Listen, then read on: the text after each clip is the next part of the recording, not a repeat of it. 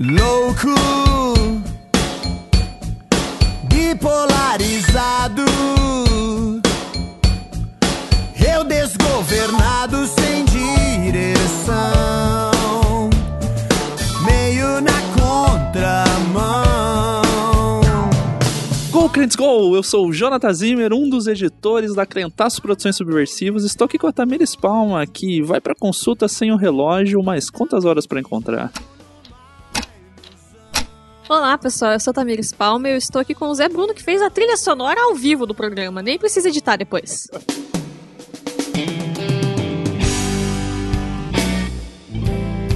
Aí galera, eu sou o Zé Bruno e tô aqui ao, ao lado do Cris, que ajudou a me tratar só de ver a cartela de remédio dele.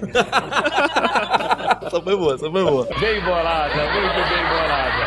Senhoras e senhores, eu sou o Cris e eu tô aqui do lado do Samuca.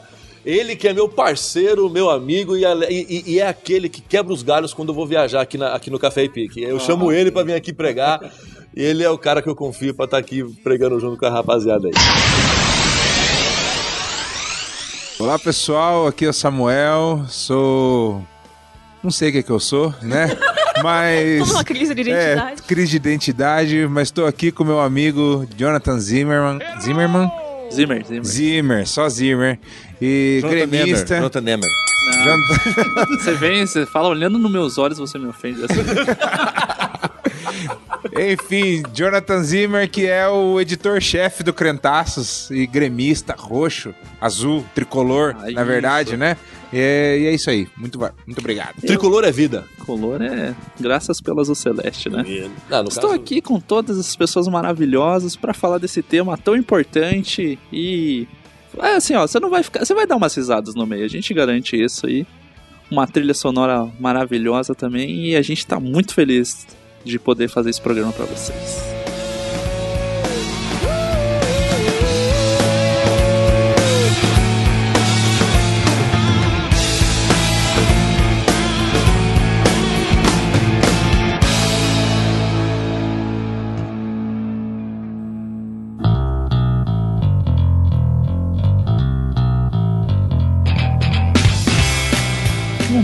Jabá aqui antes do programa importante, rápido, porém importante, que é você que está ouvindo esse podcast, talvez vim parar aqui, olha, tem um, mais um podcast com o Zé Bruno, do Resgate, gosto muito de Resgate.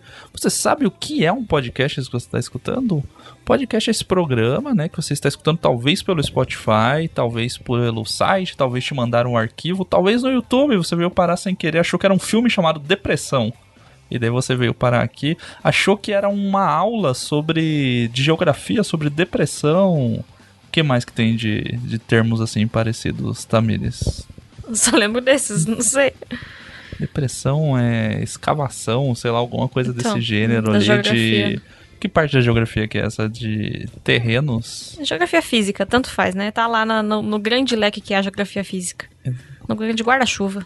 Então, você que veio parar aqui, este podcast é o que você está escutando, está muito em alto. Talvez você já tenha ouvido outros programas, o pessoal da Globo tá fazendo, de tudo que é lugar, revista, CBN, também está rindo da É minha que eu tô rindo aqui. do jeito que quando você fala o recadito, você, você fala meio assim, o recaditos e o jabá. Então tá bom, eu você vou fica falar todo- de uma forma normal, então. Tentando ser feliz, que as pessoas não gostam de ouvir pessoas tristes. Eu... Mas você é uma pessoa feliz normalmente. Você tá sendo uma pessoa toda pomposa nesse momento. Pomposa. Aham. Você que já ouvia podcasts que você pode procurar no Spotify, que talvez seja o meio mais fácil de, de encontrar, porque as pessoas têm usado muito nos seus celulares, seus smartphones. E pessoas que pagam uma mensalidade do Spotify, pessoas que ouvem o gratuito e tem propaganda no meio do podcast, não tem propaganda. A gente Eles tinha esse pagam. medo, né, antes de pôr o podcast no Spotify. Isso, não tem a propaganda no meio, então olha aí, você consegue fugir um pouco daquele pular faz bem à saúde, essas coisinhas assim. Então, você que está escutando pelo Spotify, mande para seus amigos, mas saiba também que você pode ouvir pelo YouTube, para quem não tem facilidade com o Spotify ou tá no computador mesmo e não consegue acessar pelo YouTube também você tem todos os programas lá. Nosso canal do YouTube hoje serve para abrigar os podcasts, por enquanto sem novas produções de vídeo, mas você encontra lá no nosso site também, crentaços.com.br. Você encontra textos, esses todos os podcasts que a gente produz. E você encontra também no feed. Para quem usa aplicativo de podcasts, você pode baixar pelo feed, procurando por Crentaços. Só já aparece lá, Crentaços Produções Subversivas. Você assina e vai receber sempre que sair um programa novo. E você tava com uma ideia, né, de um programa de vídeo novo, não prometendo pras pessoas, né? Mas você falou quando eu tirei a carteira que era eu dirigindo com o Mário de passageiro, né? Que Isso, tem a versão que vocês queriam que eu cozinhasse e o Mário me auxiliasse. Imagina só, que podia um dia fazer um especial aí. Será? Mas pra isso, o que, que a gente precisa? Precisa de dinheiro pra pagar um seguro pro carro, que pode. um seguro pro carro e um seguro para o Mario, Seguro que possivelmente pode ser agredido a qualquer momento durante essa gravação. A, E, a assim, chance. Mas como que eu posso contribuir financeiramente? Existem formas de contribuir. Você tava calado aí, Tamiris? Estou calado. Tava aqui ouvindo você todo pomposo falar. Absurdo. Mas eu acho que é porque você tá monitorando o áudio de você mesmo. Daí você está mais. Não sei que palavra usar. Mas é sobre dinheiro que a gente tá Sobre falando. dinheiro. As pessoas podem contribuir em dólar, em real. Então, em dólar, as pessoas podem acessar patreon.com barra e contribuir a partir de um dólar. Com esse valor de um dólar, a pessoa já ganha a primeira recompensa, que é participar do nosso grupo, que hoje está no WhatsApp. E é um grupo bem de boa, né? Às vezes as pessoas, num dia lá, às É, vezes não é tem... aquele grupo de bom dia grupo, Não, não, não. de oração e pornô, essas coisas Não. que acontecem no grupo, né? Não, só tem gente de bem lá, de verdade, não o cidadão de bem. Com o equivalente em reais, você pode contribuir no padrim.com.br barra grantaços ou no picpay.me barra grantaços. E aí, a partir de 4 reais, as recompensas são iguais, elas estão equivalentes em dólares e reais. E as pessoas podem contribuir comprando as nossas camisetas na montinca.com Ponto .br, barra loja barra grantaços, é isso? isso. Ou É. você entrando no site, tem É, tudo, tudo tá no banner aqui embaixo, né? Ou do post. bit.ly barra Crentaços Loja. Ah, tá. E pelo nosso link da Amazon, que também tá no tweet destacado lá no Twitter, tá no site, nas barrinhas em cima tem um que é Amazon, daí você clica ali, você já vai direto pra Amazon, e você pode comprar qualquer coisa na Amazon. Teve uma pessoa que comprou um Kindle, beijo pessoa que comprou o Kindle esses dias, e daí veio a comissão pra gente. E aí a gente tem comissão, você não ganha mais nada, você não gasta mais nada, na verdade, é o mesmo preço, só que a Amazon paga uma comissão pra gente. Então, financeiramente, são essas as formas que as pessoas têm como colaborar com a gente. Além de Colabora, divulgar, né? Divulgar os podcasts, colocar nas redes sociais, que isso não custa nada e ajuda bastante também. Então, E como a gente já disse outras vezes, é legal você conversar com outras pessoas sobre o podcast. Você ouviu o negócio e achou interessante? Manda pra pessoa, depois você conversa com ela sobre, você comenta, a gente responde teu comentário. E assim vai interagindo e traga mais pessoas para o mundo do podcast. E principalmente se for da Crentaços. sim. É isso. Muito obrigado. Até mais. É, bom programa, pessoal.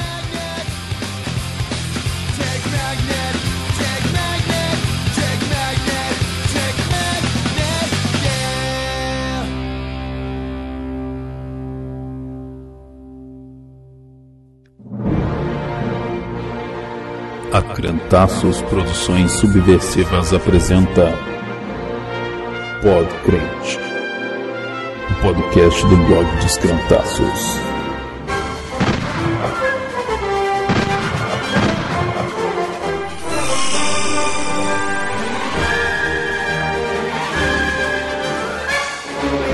O mundo anda mal das pernas, meu amigo. O mundo anda de muletas. É tanto ego, cada um no seu umbigo. É tanto ódio, tanta treta. Pod Crente de número 80 sobre depressão. E os convidados que vocês já ouviram na abertura aqui, só o mais alto nível, né? O puro suco do milho de convidados presentes. E assim, né? É um time de pastores. Um, mais um crossover de batistas e presbiterianos. Até uma piada do Sábado Qualquer, né? Um batista, um presbiteriano e o caso da Rocha entraram no bar. E foram falar sobre depressão. E, como vocês ouviram, Samuca, um prazer tê-lo novamente aqui desde o Músicas do Mundo que Me Edificam, né? Que você participou, Samu. Exatamente. Pastor obrigado. da Batista do Barigui, psicólogo também. O que mais tem no teu currículo? Só isso mesmo. Acabou. É. Não, ó, Esposo da Fernanda. faz uma ótima versão de hoje do Paulo Nazaré. Que foi Olha que, por onde eu conheci a música. Que Olha vai aí. ser trilho desse programa também. Ô, coisa linda. Onde foi? Lá no Você tocou Integral. No Integral, Fórum. Integral Fórum, é verdade. Puxa vida. Gosto muito daquela música. Mas eu conheci ela por causa do Gerson Borges, não por causa do, Olha só. do Paulo Nazaré. E Legal. uma pessoa aqui que ah, hoje eu acho que ele vai estar mais maluco ainda. E não é um trocadilho com o tema do programa.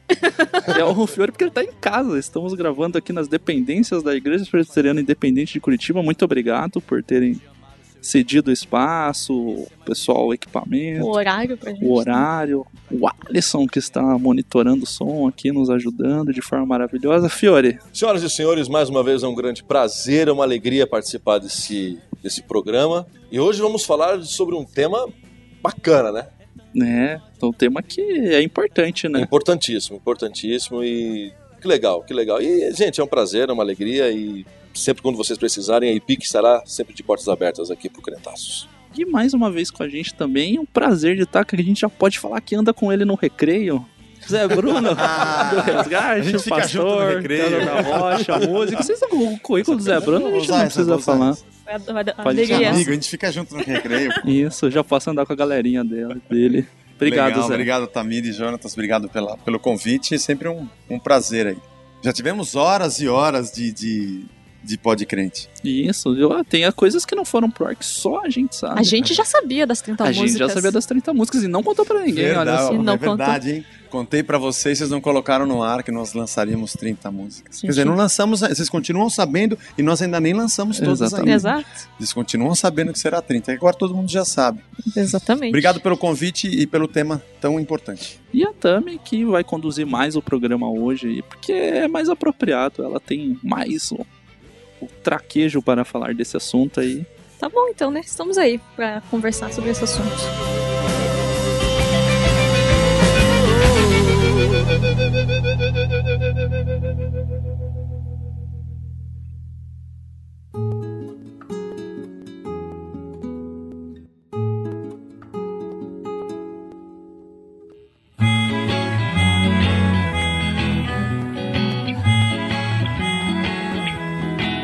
Bem, a ideia do programa veio, né, discutir essa questão da saúde mental mesmo, porque a gente sabe que parece, né, que a sociedade está mais aberta a discutir sobre isso e, e aceitar como doenças certas questões e não mais como frescura e tudo mais, mas as doenças, a minha psicóloga fala em doenças da emocionais, doenças da alma, elas ainda são, né, tabu em muitos lugares e na igreja eu acho que mais do que na sociedade ainda, né?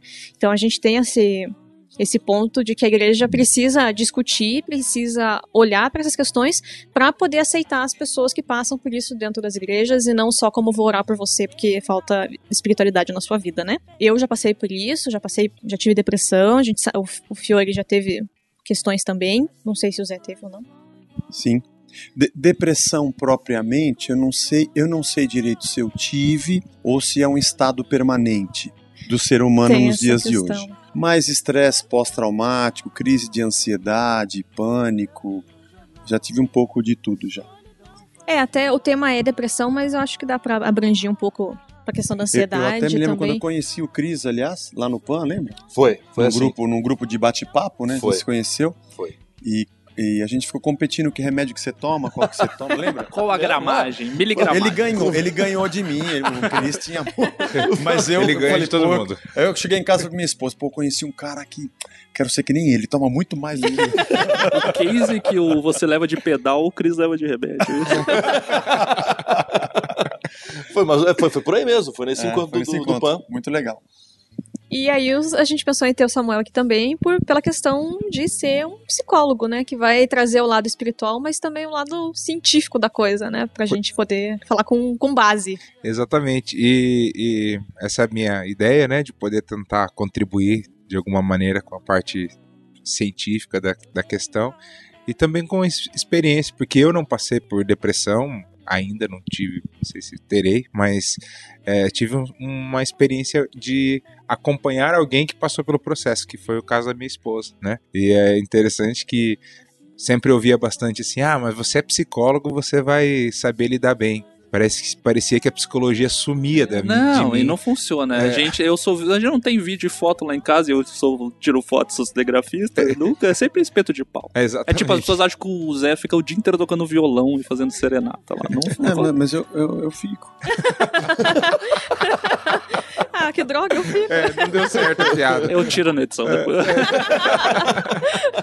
Mas então, acho que essa primeira parte a gente pode discutir, então, eu, o título aqui da parte 1 tá Depressão é frescura? E aí a gente contextualizar um pouco dessa questão de né, se é uma doença mesmo e talvez colocar a ansiedade, porque daí a ansiedade, mais ainda, o povo gosta de falar que é pecado, né? Que você tá em pecado quando você Já tem joga o versículo. Já joga né? o versículo de Mateus lá fora de contexto.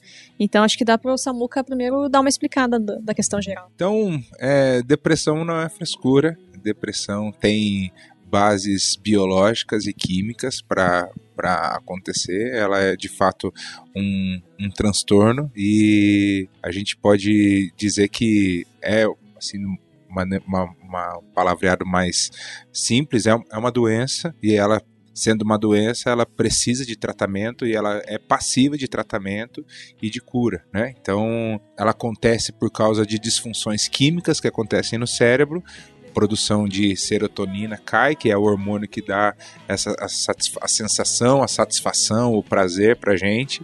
Então ela cai e ela pode ser desencadeada. é- Essa, essa falta de produção de serotonina pode ser desencadeada por diversos fatores, que também podem ser biológicos, mas é uma combinação de fatores, né? Tanto biológicos quanto emocionais e sociais que podem contribuir então para desencadear a depressão.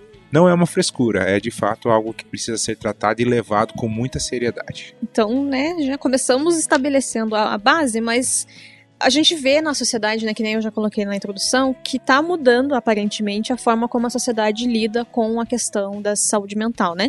Mas ela ainda tem principalmente as gerações mais velhas, né, lidam como se não tivesse que se discutido e que ah, hoje em dia é tudo frescura mesmo, na nossa época a gente fazia isso e aquilo e tudo mais. Só que o que, que a gente vê dessa negação da. E aí a gente pode discutir todo mundo já. Essa negação de aceitar a saúde mental como uma coisa que tem que ser cuidada nas gerações atuais, sabe? Então a forma como os nossos pais, os nossos avós foram criados, negando essa saúde emocional e saúde mental. E aí o reflexo que a gente vê na sociedade de hoje, né? De pessoas, um monte de. Gente confusa mesmo, gente perdida, se sentindo mal, porque quando abre para os outros, né? Por exemplo, na minha família, quando eu tive depressão, eu não fui tratada. Foi um momento bem difícil, eu e os meus irmãos, a gente ficou no Brasil, e minha mãe foi para Londres, e a gente ficou morando com os meus tios, e estávamos os três na mesma situação, só que eu entrei em depressão. E aí minha família falava, mas vocês estão na mesma situação, por que, que você acha que você pode estar pior do que os seus irmãos? E eu era mais velha também, então eu tinha 18, meu irmão tinha 15 e o outro tinha 10. E foi muito cobrado nesse sentido, então eu fiquei um ano e meio doente, e eu sei, no meu caso, Deus me tratou de maneira miraculosa porque a minha família se negou a aceitar que eu estava doente. E se negou a olhar que eu precisava de ajuda, porque não, você tá pior que seus irmãos, é frescura sua. E eu sei que eu fui curada por milagre, o processo foi diferente. Só que hoje a minha família, depois de um processo, teve uma situação específica na minha família que uma pessoa precisou procurar terapia. E aí agora eu tô fazendo terapia por conta da ansiedade, a recepção foi completamente diferente, porque daí viveu na carne, sabe? A minha família teve outra pessoa que precisou passar por essa questão, e daí se abriu, e daí quando eu contei que fiz, tô fazendo terapia, foi uma questão de não, é bom mesmo e tudo mais. Sendo que há 10 anos atrás, quando eu tive depressão, era uma coisa de, sabe, você tá maluca, não se discute essa coisa, assim. Então, como que a gente vê essa mudança, vocês acham, que tá na sociedade? Tá, Eu acredito que ah, na época dos nossos avós, eu, eu acredito muito que os dias que nós estamos vivendo são piores que os dias dos nossos avós. Porque nos dias dos nossos avós não tinha tanta informação. Então, para eles falarem que é frescura ou coisa do tipo, dar um terreno para para carpir, essas coisas todas assim, eram, eram, eram ações que, que eram do conhecimento deles, da cultura deles. Hoje não. Hoje a gente tem uma gama de informações, de estudos, de palestras, de gente falando sobre o tema, de igrejas, inclusive, falando sobre esses assuntos, programas falando sobre esses assuntos. Mas o que eu acredito que hoje acontece é que na nossa sociedade hoje não há lugar para tristeza. Então você vê o tempo inteiro as pessoas postando sextou, sabadou, sai zica, eh, não chora, não sofra, não é isso, não aquilo. Então não há espaço para tristeza. Então, quando não há espaço para tristeza, a tristeza vai acumulando, a tristeza vai acumulando, a tristeza vai acumulando. E nessa de tristeza não acumulando, e, e, e no caso de, de, acumular, de não se tratar, de não se viver, de não se curtir essa tristeza, isso desencadeia nesse processo depressivo, porque não há lugar para tristeza. Então, se não há lugar para tristeza, logo esse processo depressivo é o resultado inevitável disso daí. Então, eu acredito que a nossa época atual é muito mais perigosa do que a época dos nossos avós. Daqueles avós que vieram, que trabalhavam, enfim, que tinham toda essa questão de roça, ou mesmo de realidade interior, ou mesmo realidade de cidade grande, mas que não tinham essas informações, não obtinham essas informações. Por mais que talvez naquela época já houvesse alguma coisa encaminhada nisso, mas não tinha informação, não tinha como passar essa informação. Hoje não. Hoje, além de tudo isso que está sendo, que a gente já falou aqui, que, que são usados como meios de informação, tem essa questão ainda da cultura de você não haver. Então hoje o pessoal é, celebra a sexta-feira, celebra o sábado e se entristece com a segunda. Então, assim, por que isso? Então, por que se sente mal estando triste, não, não dando lugar a essa tristeza, mas, essa, mas a alegria forçada é sempre bem-vinda? Então, eu, eu, eu eu acredito que essa época nossa é muito mais tensa, muito mais perigosa do que a época dos nossos avós. Tal, talvez, como você falou da informação, a gente sabe que o ser humano ele é, ele é vazio, ele não, ele não encontra nada em si, né? Fora o fato da gente ter é, a nossa alimentação, a nossa, o nosso corpo vai padecendo, vai se degradando, e a depressão tem um fundamento químico biológico importante. Fora isso, o mundo pós-moderno hipermoderno que a gente vive, ele propicia assim uma desilusão maior. Isso, isso eu também concordo com você. Eu sempre digo lá na igreja que quando alguém está naquela euforia da conquista ou de achar que eu vou ter isso, eu vou ter aquilo, você olha na rede social, você olha, né, não é só não é só no meio evangélico ou religioso que se luta contra o triunfalismo da fé. Ele também está na sociedade, está no humanismo, está no relativismo. Todo mundo busca. O homem está no centro de tudo. Então eu digo, quando você coloca a tua felicidade em alguma coisa que você vai ter, possuir, ou viver, ou uma experiência que você vai ter, você está correndo dois riscos. De você se deprimir porque você não alcançou, e de você alcançar e se deprimir por descobrir que aquilo não era nada. Você corre um duplo risco. E é verdade, hoje em dia, e, mas hoje em dia, com mais informação, parece que a gente se desilude mais rápido. Você experimenta mais rápido as coisas, você conhece tudo mais rápido, descobre mais rápido que não é aquilo. Eu sinto um agravamento desse estado do ser humano por mais rapidamente descobrir o seu vazio e a sua falibilidade. Isso contribui, né? Contribui com esse estado humano de, de desilusão. É uma, é uma pena, mas é uma realidade que, aliás, as escrituras já mostram pra gente, né? Até chegar ao ponto da gente pedir para um monte cair na nossa cabeça e ele não vai cair porque a gente não está aguentando as pressões que a gente está vivendo. Eu não sei o quanto que o estado tribulacional, o agravamento do estado tribulacional do fim, perseguição, nação contra nação, reino contra reino, mas a gente não pode esquecer também a própria tribulação do universo interno do ser humano que se agrava a cada dia que passa. E é muito curioso que a gente tem mais acesso hoje em dia a saber, e eu acho que isso acaba sendo por consequência de ser aceitável, né? Buscar o tratamento, entender como, como a doença, tudo. A gente talvez tenha um aumento por ter mais acesso à informação daí de várias coisas diferentes que, que ajudam, que contribuem para gerar essa sensação né, da ansiedade e algumas pessoas desenvolverem crise e tudo mais. Por causa disso, até que o Zé falou, a gente busca, encontra um negócio, não, não satisfaz, mas a gente sabe que tem outra opção, então a gente já vai para o outro lugar e fica girando sem freios aí até até Agora, não se achar, né? O, o Cris tocou num ponto interessante. Veja, não vou, não vou tratar do lado biológico aqui, não é, não é minha especialidade. Mas você olha para os salmos, existem inúmeros salmos de lamento. A tradição judaica o lamento faz parte da, da vida do ser humano. Junto aos rios da Babilônia, nos assentávamos e chorávamos, né? Enquanto eles nos pediam, canta-nos um cântico, disseram, como é que eu posso cantar um cântico em terra estranha, né? Aí você tem os imprecatórios, né? que Deus pegue os filhos da Babilônia e dê contra as pedras. E isso era cantado, isso era cantava-se no domingo. Era, era música do louvor. Música né? do louvor. O, o lamento, o, o que você falou de saber viver a tristeza, ela faz parte de- desse pós-queda que a gente vive e a gente vai aprendendo a lidar com isso, né? Eu acho interessante, eu, eu gosto muito de assistir filmes de drama. Eu gosto de ver filme de drama. Acho por, por conta também tudo que eu já passei, eu, eu gosto de entender os mecanismos de superação dos dramas das pessoas e como os dispositivos mentais de cada um encaram cada problema. Eu acho, me emociona. Os dramas me emocionam. E tem gente que fala assim: eu não gosto de ver drama, eu gosto de ver comédia. eu go-" Não, legal, também curto uma comédia, também curto uma aventura, mas essa fuga generalizada e, e de todo mundo querer fugir do que aparentemente é ruim nos mantém na imaturidade da esperança do que não existe. E amanhã isso vai explodir numa desilusão maior. Interessante que você falou a questão do drama e da comédia, é porque quando você assiste uma um drama e uma comédia, você identifica o que é mais próximo de realidade, né? Qual é quando você assiste um drama, o que que parece mais com a vida cotidiana das pessoas? E quando você assiste uma comédia, será que a nossa vida é mais parecida com uma comédia ou com um drama? Porque a minha, a minha impressão é que o drama se assemelha mais com a, nossa, com a realidade da nossa vida. E eu, quando eu vejo, como você falou, dos salmos, e a gente vê em vários momentos é, essa, essa questão da lamentação, do choro, da tristeza, da dor, o próprio poeta também, né? Quando as- os momentos mais inspirativos da poesia são em momentos de que alguma coisa está incomodando, que está na tristeza, na dor.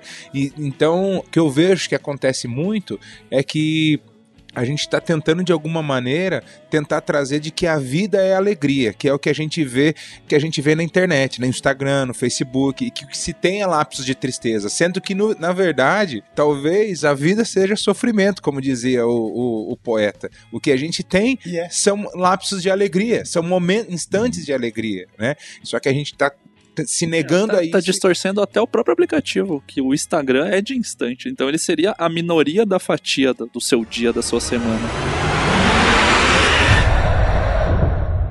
Não, Rapaz, nem tinha pensado nisso, hein? virar o tempo inteiro. Então, É. tem que ser feliz o tempo todo. E essa busca pela felicidade, assim, é uma coisa muito interessante que, assim, eu, eu acho uma uni, unu- inutilidade. Inutilidade. Isso, até, até engasguei aqui. É uma inutilidade, porque, assim, a Bíblia fala que nós já somos felizes. Então é a mesma coisa, assim, os ouvintes não estão ouvindo, mas eu estou de All-Star branco. É a mesma coisa de eu estar com um All-Star branco no pé e dizer assim, eu quero um All-Star branco. Eu estou com a blusa da Aliança Rebelde vestida aqui e recomendo que vocês, que todos os cristãos tenham. Ó, patrocina a gente, Criticas aí. Isso, isso, isso. E aí, a, a, e eu falar que eu quero isso sendo que eu já tenho. E eu correr atrás, e é uma coisa interessante, eu correr atrás de um tênis que eu já tenho e já está no pé, e eu estou usando o próprio tênis para correr atrás de algo que eu já tenho. Você desprezou o amor e tudo que ele já te deu. E deu muito mais valor a todas as outras coisas. Você correu como um tolo atrás do que os olhos veem e procurou mundo afora coisas que, Que você já tem. Cara, essa Então essa música era, era um publi do Eu All-Star, só vou é falar uma coisa, É. você. eu só vou falar uma coisa pra você. Essa, essa música ela tem um ritmo bacana, mas eu chorava nessa música. Eu chorava nessa música o tempo inteiro, porque essa música é essa verdade. Eu correr atrás de uma coisa que eu já tenho. Vocês já são felizes. Mateus capítulo 5. Felizes são aqueles que choram. Sim. Os bem-aventurados, eles. É, é é- a bem-aventurança está no contrário do que o mundo acha. Exato. É o que é perseguido, Isso. é o que chora, É o que chora. é o que tem fome e sede de justiça, Justiça. porque está buscando. É o que pacifica. É o que pacifica, é o promotor do shalom, quando tudo é guerra, ele é o cara que promove shalom. Não, é, o que tem encontrou, dinheiro, promove. não é o que tem conforto. Não é o que tem conforto, é aquele que entende que é frágil, é o pobre de espírito, eu entendo que eu sou dependente de Deus. A beleza de não ser, porque na verdade, acho que esse movimento de busca, ele, ele não para. A gente continua indo até a árvore, no centro do jardim, É. querendo catar um fruto, morder e dizer: Eu sei o que é bom e eu sei o que é mal, Exatamente. eu quero ser Deus. É. Eu não consigo dizer não sou, não sei, não consigo, Senhor me ajuda, porque eu sou dependente. Essa busca desenfreada por essa de- independência que me torna um ser completo é um mergulho na incompletude, no Exato. vazio humano.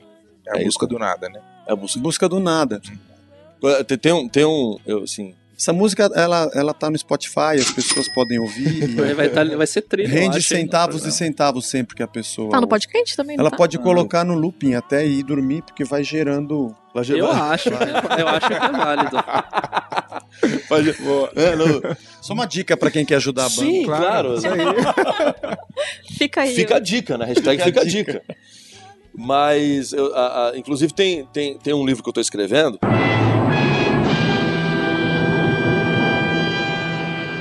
Que... Olha aí, Aquele lá primeira ainda. mão. Aê. Aquele lá ainda, aquele lá ainda.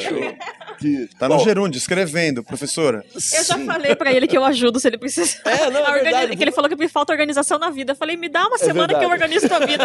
É verdade, não, mas é verdade. Não, Cara, assim, é- é, Tolkien demorou 17 anos pra escrever O Senhor dos Anéis, né? Então, Então, o Martin Tá nem prometendo, hein?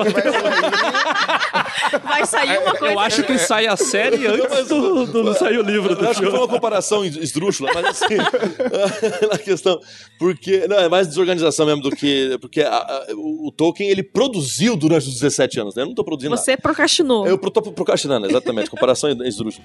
Mas a, a- tem, tem uma cena no, no, no livro que é a- a- os olhos das pessoas, a- olho, os olhos dessa personagem são abertos e ela percebe que tudo é areia.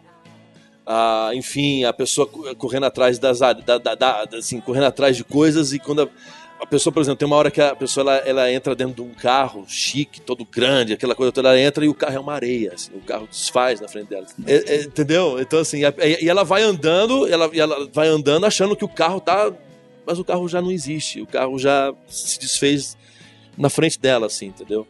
E aí a- essa valorização. E quem abre os olhos dela é o próprio Jesus. Jesus abre os olhos dela e ela, ela olha assim e vê que tudo aquilo, tudo, tudo, toda essa realidade. E, e ela começa a ver as paredes, as paredes assim são fumaça. Isso em relação a C.S. Lewis. C.S. Lewis, ele, ele, ele, quando ele vai falar sobre a ressurreição de Jesus, ele fala, né, que não é que Jesus era fantasma e passava nas paredes, a parede é que era. Então, a- essa, essa cortina de fumaça, enfim, toda essa, essa, essa questão. Então, a gente está correndo atrás de algo que não precisa, a gente. Sim, você não Por isso- precisa é- é- ter. é o por eu, eu já preguei sobre isso, muito profundo. Por isso que o peixe e o favo de mel não ficaram. Porque quando ele entra pela parede e fala paz seja convosco, eles estão comendo peixe e mel. E diz que ele come o favo de mel e o peixe e depois ele vai embora. Quando ele atravessaria a parede, ele glorificado faria Isso. e o favo de mel e o peixe escorreriam pela parede. Eu sempre penso nisso. É, Profundo. A cara que ele fez foi ótimo também. De... profundo, profundo, profundo. Só que aí que tá. Quando a realidade caída entra em contato com o corpo glorificado, tudo, é, é glorificado. tudo é glorificado. É, isso, é, isso é muito bonito. Bonito demais, Isso é né? bonito Isso é bonito demais. então isso leva a outra pergunta. Pode tocar rock na igreja, então? Ai, meu Deus. Tatuagem é pecado? Antes que, antes que esse assunto me deprima. Pode dar o dízimo da- do, do- prêmio da, da Mega Sena? Pode. Você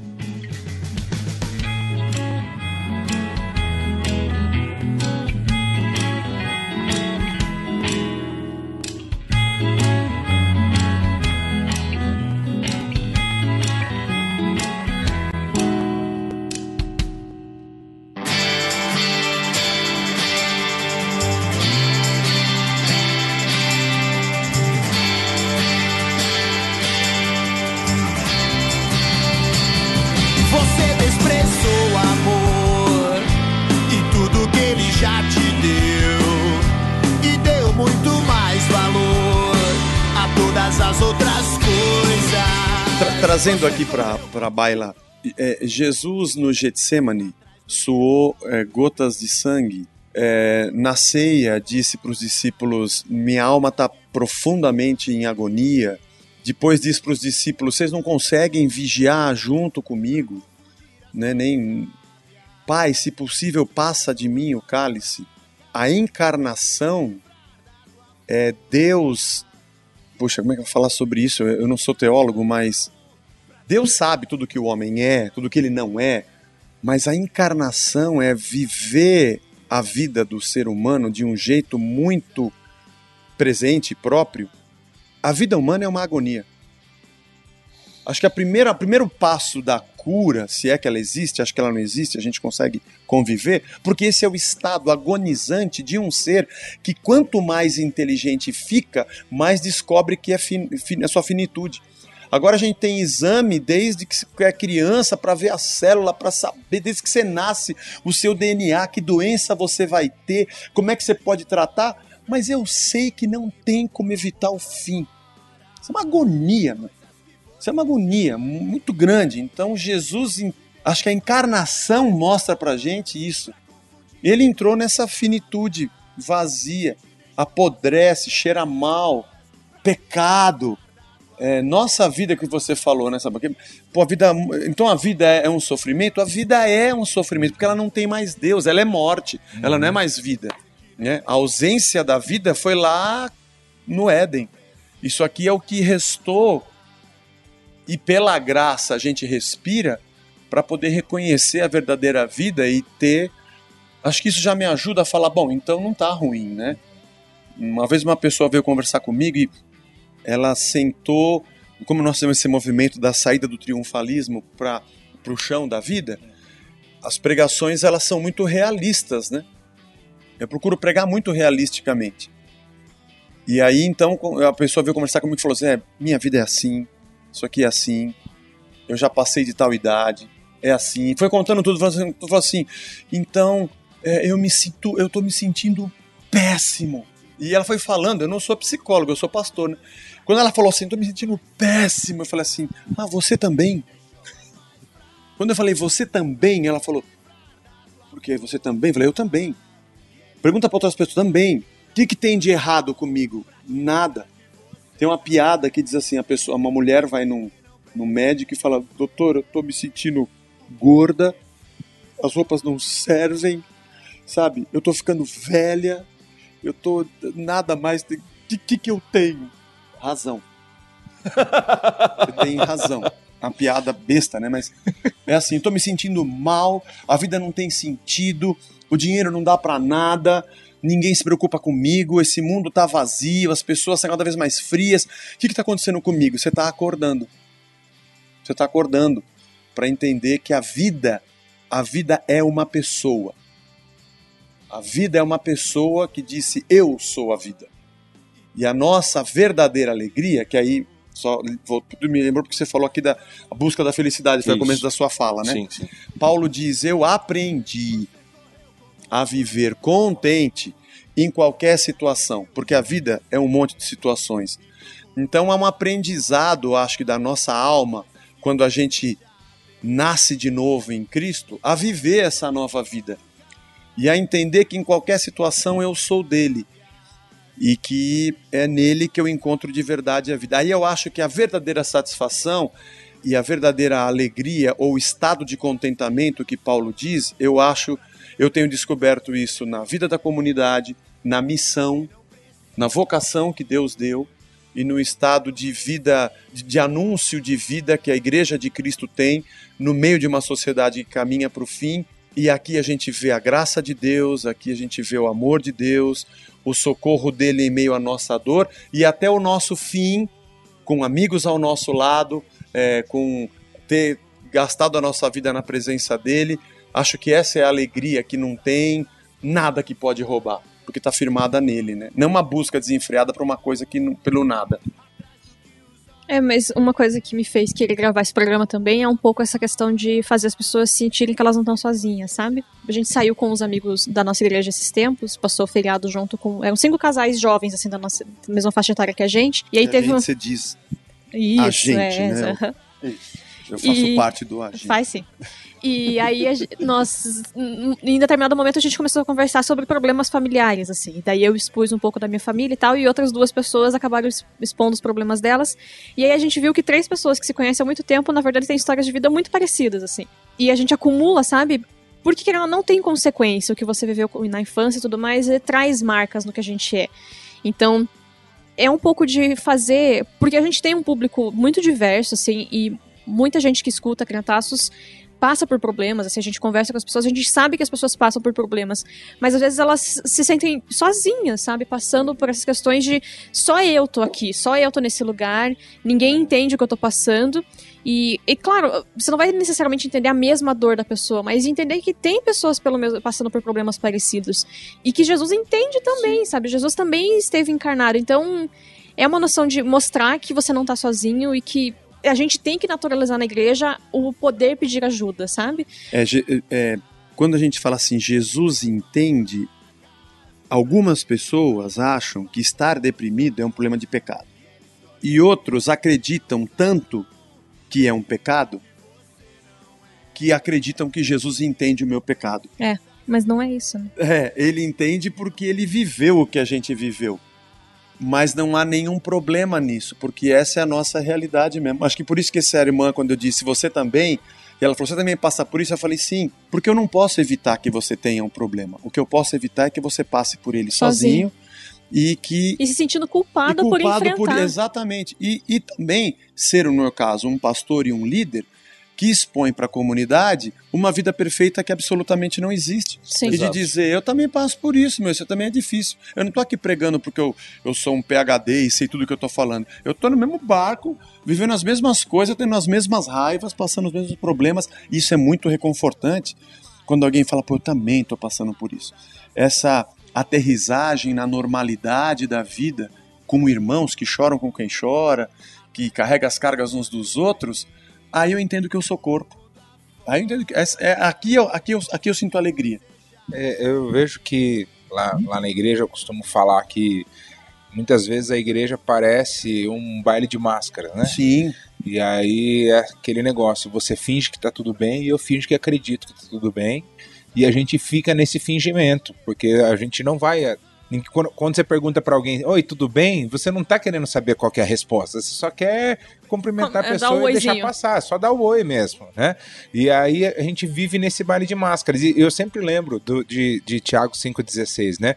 Que é confessai os vossos pecados uns aos outros e orai uns pelos outros para que vocês sejam curados. E, e, e isso é muito forte para mim, porque eu tive uma experiência nesse sentido na minha vida, porque eu vejo que a gente é empurrado a essa vida escondida. Né? Então, ouvi não foi uma nem duas vezes na minha vida que eu não poderia mostrar as minhas, meus problemas para as pessoas, porque isso é demonstração de fraqueza, que as Sim. pessoas iam montar em cima de mim, que elas iam ser, né, que elas iam me, me ter na mão, ia fazer me manipular, etc e tal. E aí você é líder, você não pode. Exatamente. Eu vivi muito tempo nessa nessa nessa perspectiva de mundo. E aí teve um dia que esse versículo falou tão forte comigo que eu falei assim, eu não aguento mais, eu vou ter que arriscar para ver se realmente é o que o versículo está falando ou se é o que as pessoas estão falando, né? E aí um dia eu resolvi confessar, abrir publicamente qual que era a minha dificuldade. Eu, eu, eu, eu tenho uma luta muito forte com pornografia, então assim, hoje já consegui vencer há um bom tempo, mas foi uma, algo que eu carreguei muito tempo na minha vida e que eu não conseguia vencer. E eu só consegui tratar e lidar com isso a partir do momento que eu resolvi abrir o coração. E aí eu falei, compartilhei, fechei o olho, falei, né, o que, que vai ser agora? E é interessante que a reação foi totalmente o contrário. As pessoas começaram a falar justamente o que o Zé falou. Cara, eu também passo por isso. Eu também tenho esse problema. Ah, eu não tenho problema com isso, mas eu tenho problema com aquilo. E eu tenho é. dificuldade. E aí a, a, a, esse processo começou a mas acontecer. Sa sabe qual é o tipo de pessoa que quando alguém abre o coração, ele vem e rebate? O líder. Quem tem essa atitude hipócrita uhum. de ouvir um problema e se revestir de uma perfeição para dar conselhos e dizer que está errado é o líder. O povo não é assim. O povo não é assim. As pessoas, elas são normais. Líderes é que são neuróticos. né? É verdade. E os líderes acham que vão curar a comunidade. É a comunidade que nos cura. É. Essa, esse pé no chão, no chão da vida, que a gente fala, irmãos, eu passo por esse problema. Aliás, sempre que eu estou pregando e vou dar algum exemplo, se eu vou usar a mim mesmo como um exemplo numa pregação, é sempre catastrófico. Eu nunca uso, ah, porque eu fiz isso e deu certo, orei. Não, nunca falo isso. Primeiro porque nunca deu certo, porque aconteceu mesmo. mas porque, mas porque essa proximidade cura. Porque nós somos mesmos, né? que é o não estar sozinho, que É. a Tamires Sim, falou, isso né? é a importância. E, e, e, o, e voltando nesse, nesse, nesse texto, o que, o que é forte para mim é isso. Porque para mim fica claro que assim, o perdão de Deus ele está disponível a todo, a todo momento, mas parece que existe um processo aí. Porque o texto diz: confessem os pecados uns aos outros, não para que vocês sejam perdoados, mas para que vocês sejam curados. E aí, quantas vezes eu cometi, falhei em alguma coisa, me ajoelhei diante de Deus, pedi perdão, recebi o perdão, mas aquilo continuou me machucando, né? Porque não, não, é um processo completo de cura. Então é, é de, de tratamento, ou, né, como o, o Zé falou que não é, não é uma cura assim é, permanente, mas é essa aceitação e conseguir lidar com essas, com essas situações e ver que todo mundo está no mesmo barco, né? Sim. Então, esse processo eu acho muito importante e isso, assim, é, é- é- a gente sempre vai voltar para essa simplicidade, né? Então, de- da, da questão da relação, da questão da, da transparência, da graça, do nível, de todo mundo no mesmo nível, né? Eu gosto de falar da cura não no sentido de resolução de problemas ou de final do problema, mas, mas eu, eu gosto da cura, eu, eu gosto, eu gosto de encarar a cura dessa forma como a gente está conversando aqui, como um processo contínuo e comunitário. É uma jornada. Uma jornada. Uma é uma jornada de saúde. Isso. Não é uma. não- porque essa vida não problema. tem cura definitiva. A cura dela é a morte. O último Ex- inimigo é a morte. exatamente. Aí estamos curados. Exatamente, exatamente. Aliás, a gente já viu por aí que estalar de dedos não, não causa muito. Assim, Não é definitivo. Não é definitivo. Não é definitivo. não é definitivo. Eu fiz a referência com Vingadores, é por isso. Ah, desculpa. Eu, eu- eu- eu- eu- puxa vida. Eu não fiz. agora, agora saquei. Sensacional. Tá. Sensacional. É que com o Fiore é assim, você tem que estar atualizado na- nas idas ao cinema, que senão você não. Mas eu lembro vi, de eu um vi, filme, mas- de- você começa, que filme é esse? Mas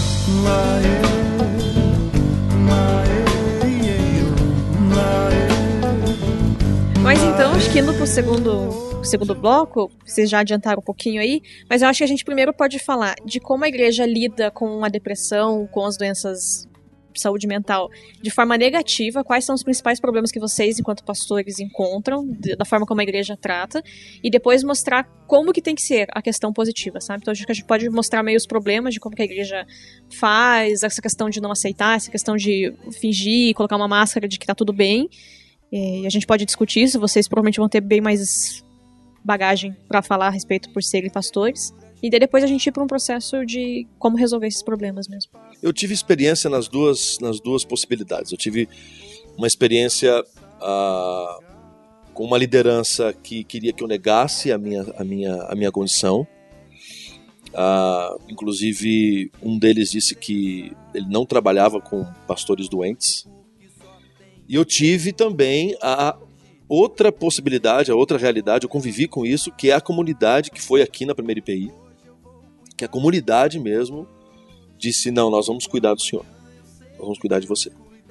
E pagaram meu tratamento, é, enfim, ah, eu fiz todo, eu fui muito, estou sendo muito cuidado pela, pela comunidade. Então eu tive tantas, tanta experiência negativa quanto a positiva. E eu posso dizer com toda a tranquilidade do mundo que eh, o que o Zé disse aqui é a, é a verdade. É a questão da liderança, não é o povo. O povo te acolhe. Aliás, quando eu comecei meu tratamento lá em 2008, 2007, por aí, quando eu comecei o tratamento, que na verdade eu fui diagnosticado em, 2000, em 2004, mas eu comecei a ter as primeiras crises em 2002. Em 2004 fui diagnosticado com depressão e síndrome do pânico. E eu só fui começar a me tratar em 2008, que daí eu, porque eu estava num estágio Terrível. violento, violento, e, e do nível de ter crise de pânico com alucinação. Eu já estava meio, meio que beirando, assim, tendo crises, não sendo esquizofrênico, mas tendo crises esquizofrênicas no sentido de ter é, alucinação e tudo mais no momento das crises. E as minhas crises eram assim. Hoje o, o, os psiquiatras, os psicólogos falam que crise de pânico dura em torno de 40 a 50 minutos. As minhas duravam de 3 a 6 horas. Então eram horas, horas, horas que tinha, eu, eu ia pro hospital, depois voltava para casa, tinha crise, voltava pro hospital, tomava diazepam, voltava. Então era, era, era essa a minha vida de 2008 a 2010, era essa a minha vida. E aí, nesse, nesse, nesse tratamento, enquanto que a, a liderança negava pessoas da comunidade, cinco famílias da comunidade onde eu era pastor, pagaram o meu tratamento. Chegaram para conversar com a Carol, primeiro a minha esposa, depois chegaram para mim e falaram assim: ó, nós vamos cuidar do Cris. Ah, mas o Cris também. E, e, e, e para mim era complicado, porque eu, eu, eu passei anos ouvindo que eu não podia me expor, que isso não era saudável. Então, quando esse pessoal chegou em casa para falar, eu, eu, eu me senti invadido. Quando na verdade era um cuidado deles. E aí. E eu acho que para homem tem o um agravante ainda de ter que mostrar que tá tudo bem o tempo Isso, todo e ser o provedor, exatamente. né? Eu acho que pro homem tem, tem esse agravante. Tem, ainda, né? tem sim. E, e, e, e, o, e o melhor dessa história: que dessas famílias, quem veio conversar comigo não foram os homens, foram as mulheres. Elas que vieram. Foi, inclusive, a iniciativa delas. Foi a iniciativa delas. E os esposos compraram e, e, e entraram nisso numa boa. E eles pagaram meu tratamento durante dois anos e meio. Então, assim, e aí quando eu vim pra cá, na conversa, tudo assim, eu, eu passei o. Passei o meu. Não só o currículo. Isso, falando, ó, vocês sabem com quem vocês estão lidando. E aí aconteceu, e enfim, não, a, a, a, inclusive a fala do pastor foi: ah, fique tranquilo, Cris, porque Deus usa as coisas loucas deste mundo para confundir as sábias. Tá certo ali que ele forçou um pouco o contexto, mas é, só pra, pra questão de, de, de, de, eu me sentir parte. A questão é que. Ele negócio... te deu as mais loucas para confundir as mais sábias. Eu pensei na música. Ele deixou as mais fracas para te livrar da tua força. Você tá vendo, cara? Essa música, essa música. Não sei se vocês conhecem aquele meme do menino que, assim, ele, ele, ele, ele, ele tá no computador com o fone, ele tá com, com, com a mão pra cima, assim, quase chorando, cantando. Era, era, era eu ouvindo essa música. Manda resgate, sabor de mel que nada. É, não, sabor de mel, sabor de mel é uma música É que não é sobre vitória esse programa, né? Não dá pra usar É, não dá pra usar. Então, assim, foi muito, foi muito bacana essa experiência que eu tive, e tá sendo muito bacana, porque você. E eu, assim, é, é uma coisa que eu não consegui fazer na época, e que eu recomendo quem está ouvindo hoje aqui. Se você tá dentro de um relacionamento abusivo, doentio, e você não tem força para romper, convida alguém da gente aqui, alguma coisa, e rompa com isso eu deveria ter rompido com o meu relacionamento ah, ah, religioso, digamos assim, de anos atrás, porque talvez ah, eu não teria passado ou sofrido as coisas que eu sofri. Se eu tivesse tomado a decisão, eu, eu cheguei a cogitar, pô, já está na hora de sair, está na hora de romper. Mas eu não tive força, eu não tive condições, eu não, eu não consegui. Eu não consegui romper. Por que você não sai? E abraça Isabel pelo fim da escravatura. referências, referências. Mas como a gente tá no futuro, é saímos, né? Já, saímos, já é saímos. Já é saímos. já saímos, é. é.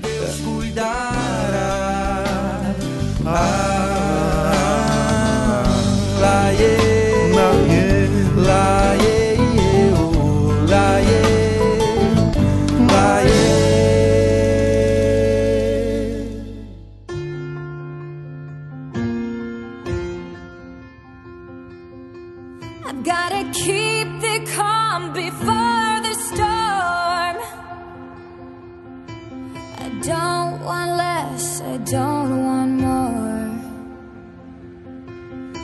Must bar the windows and the doors to keep me safe, to keep me warm. Agora, é, falando de história, professora, é, não sei o quanto isso pode ter sido importante para a mudança do nosso pensamento como igreja, mas na história da igreja, a conversão de Constantino é, tirou a igreja de uma condição de perseguida para, em poucos séculos, ser perseguidora e inquisitora.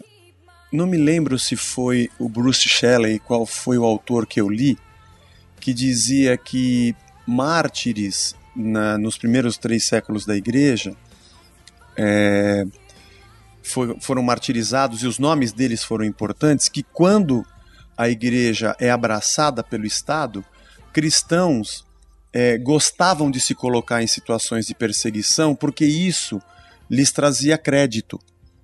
A história da igreja conta isso. Só que a igreja que passa a, ter, a ser imperialista e passa a ser triunfalista, não nos moldes de hoje, acaba proliferando, fazendo proliferar um tipo de pensamento de que estar no topo é que é, é, é, é sinônimo de bênção. Não sei o quanto esse pensamento de hoje foi agravado ao longo da história, mas é verdade que ninguém olha para Jesus e olha o que ele sofreu.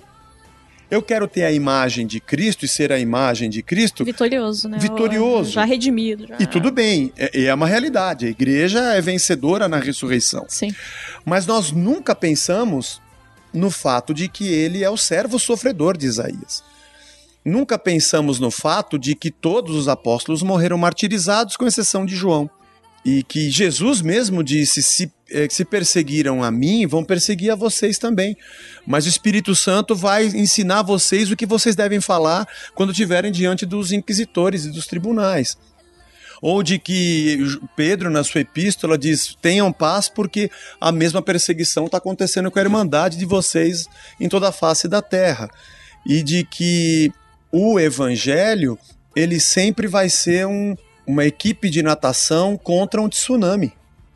Né? Nós estamos contra um tsunami, meu. vem carro, vem pedaço de árvore, não é só, não é só uma onda que vem. Viver o evangelho no mundo de hoje é viver contrário a tudo isso. A gente não pega o jacaré né, na onda, a gente vai furar ela. Vai furar esse. Não, vem jacaré, vem crocodilo, vem elefante, vem tudo nessa, nesse tsunami. Então o nosso púlpito é regado por triunfalismo, mesmo igrejas históricas que não tem o triunfalismo neopentecostal, mas não consegue lidar com uma pessoa, como o Cris está falando, que está passando por uma depressão, escondendo. É porque parece que a impressão que eu tenho, assim, e eu não acompanho ninguém que passou depressão dentro da igreja e tudo mais, porque eu estava fora da igreja quando eu estive doente. Mas é uma questão, parece muito que você, quando você tá, principalmente nessas doenças que não são visíveis, é que você deixou não, você, você tá fora. Crer. É, você deixou você de crer, você tá fé, fora da bênção. Como se isso fosse apenas fé. Então, o complicado é isso, assim, porque eu acho que quando a igreja não aceita. É... E, e, priva a igreja de ser comunidade. Porque a gente deixa no cantinho ali que é para não contaminar os outros, sabe? Sim. E não, você tem que trazer para o meio que dá, na verdade vai despertar o senso de comunidade da igreja. Eu brinco que a segunda-feira para mim é o dia da depressão. Ah. Por isso que é dia de folga do pastor também. Deve ser. no domingo passado, nós estamos fazendo uma série na igreja que chama-se Periago. É a jornada de Cristo no meio do sofrimento humano. Né? E entendendo que a vida é um sofrimento. A ideia básica é: nossa vida é um sofrimento, nós andamos nessa jornada da vida e Ele está conosco. O que Ele tem para nos ensinar no meio disso?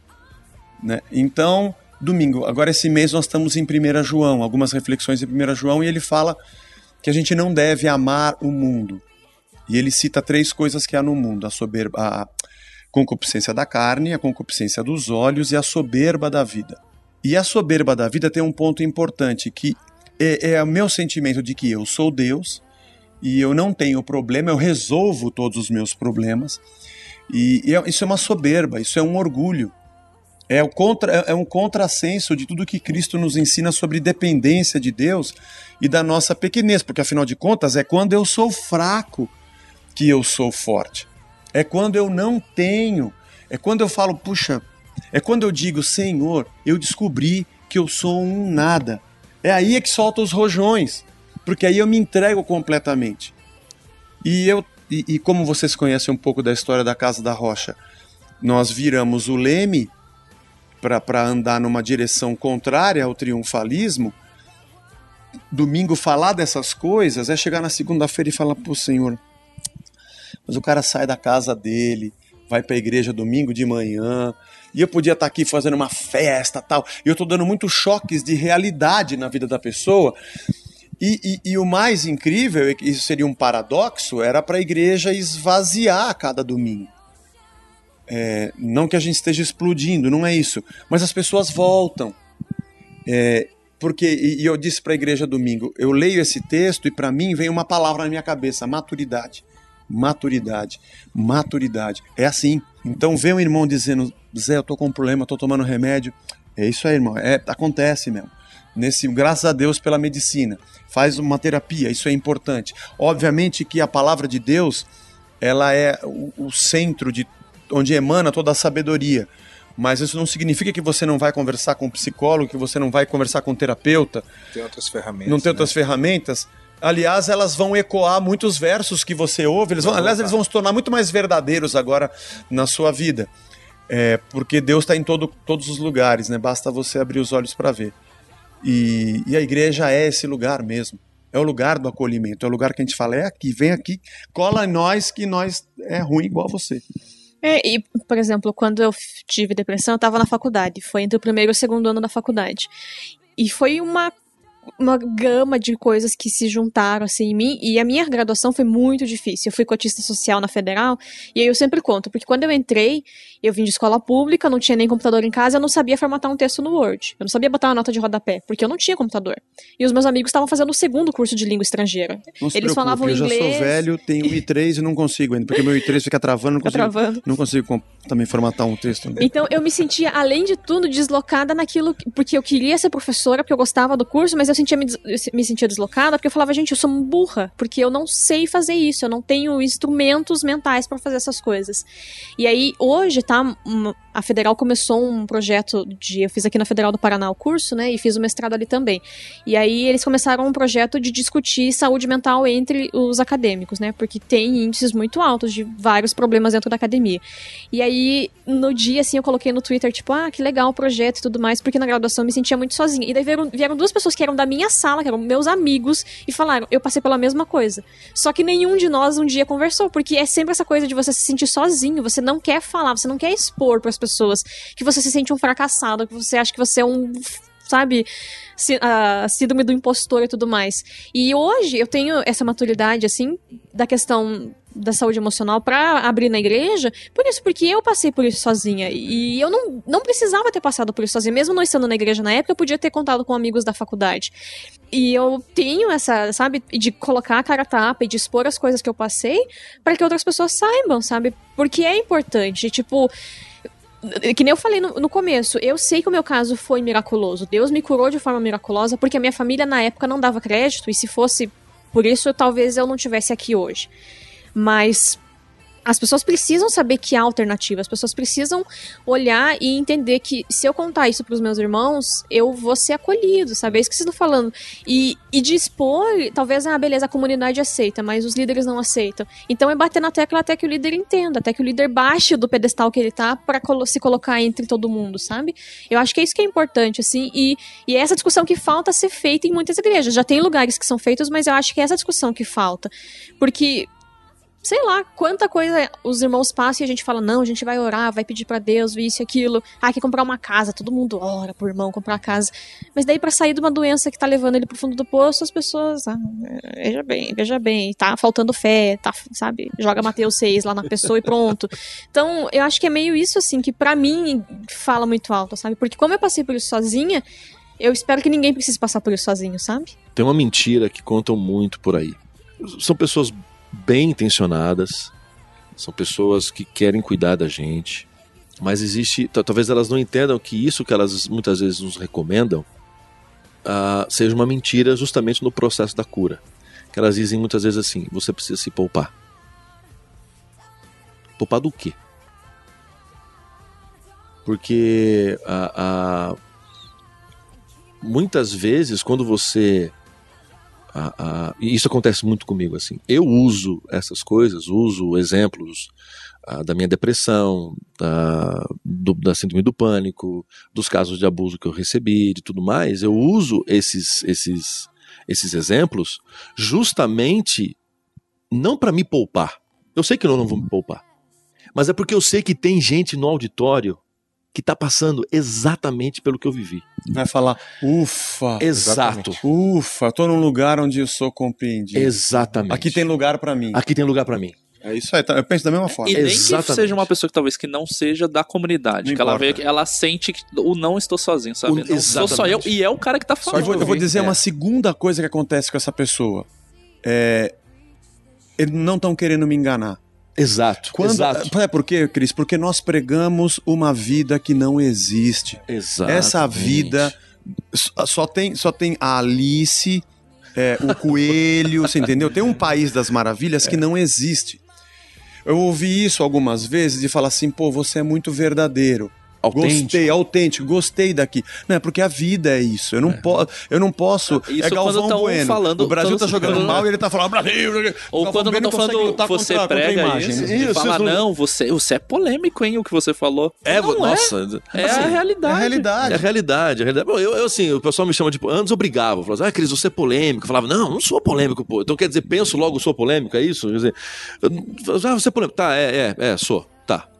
É, Eu acabo com a discussão, entendeu? Porque assim, se ela acha que eu sou polêmico, beleza, assim, mas não, não é polêmico, é realidade.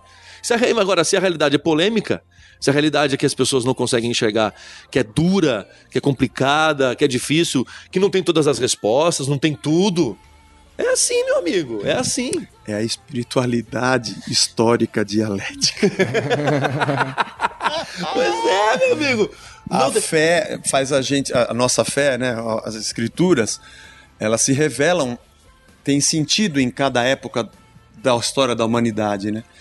Mas a realidade ela tem que ser pregada. Sim. E só assim você choca mentes e, e me- a metanoia acontece quando chega a verdade do Isso. evangelho. E a verdade do evangelho não pode ser mascarada pelo Shangri-La da nossa pregação. Exatamente, exatamente. Eles E é- precisam saber, né? eles precisam Eles saber. precisam saber. É, obrigado, obrigado. Eles precisam obrigado. saber.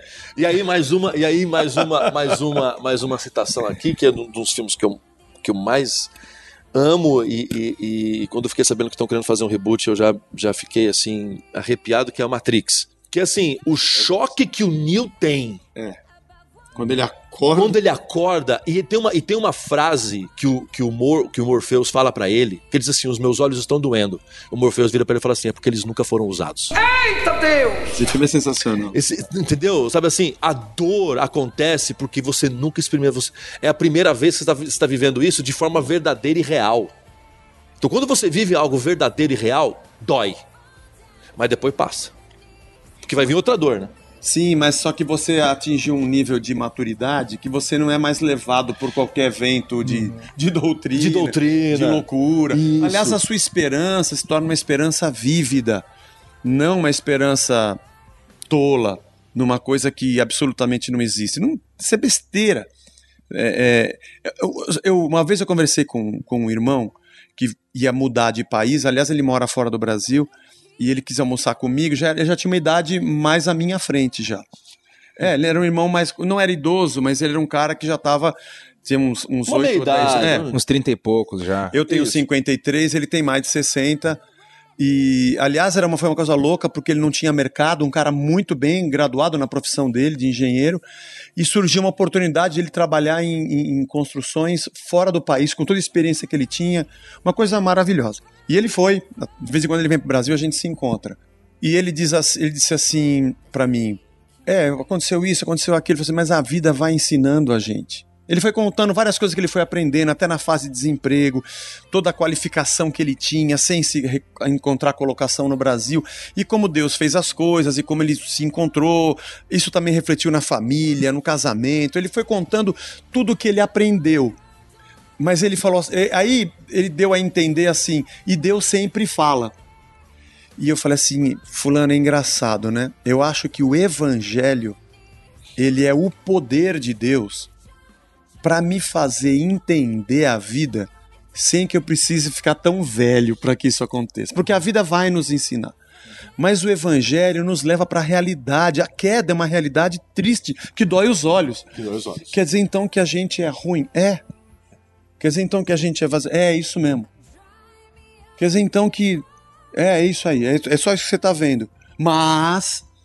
Agora olha para a graça de Deus, Isso, olha para a obra de isso, Cristo, olha para a vida do corpo de Cristo, olha para a missão que Deus nos deu, olha para o tamanho do perdão e olha para o reino que já está aqui e agora olha para o vindouro. Então aqui eu tenho de verdade a satisfação da minha vida. Mas eu acredito na igreja como lugar da verdade em que as pessoas falam: Puxa, eu tô em casa. Esse cara não tá tentando me enganar. Isso. Ele não tá tentando me enganar. Porque tem gente que tem o me engana que eu gosto. Aqui não, ele tá falando a verdade. Encontrei o lugar. Inclusive, ele já passou pelo que eu passei. Que incrível isso. Tenho com quem conversar. Isso. E tenho, e tenho, e tenho. Como é que se fala? Eu tenho segurança de falar com ele, porque ele sabe o que eu tô passando. Exato. Como a música do Pimenta, só quem sofreu sabe explicar quem já sofreu.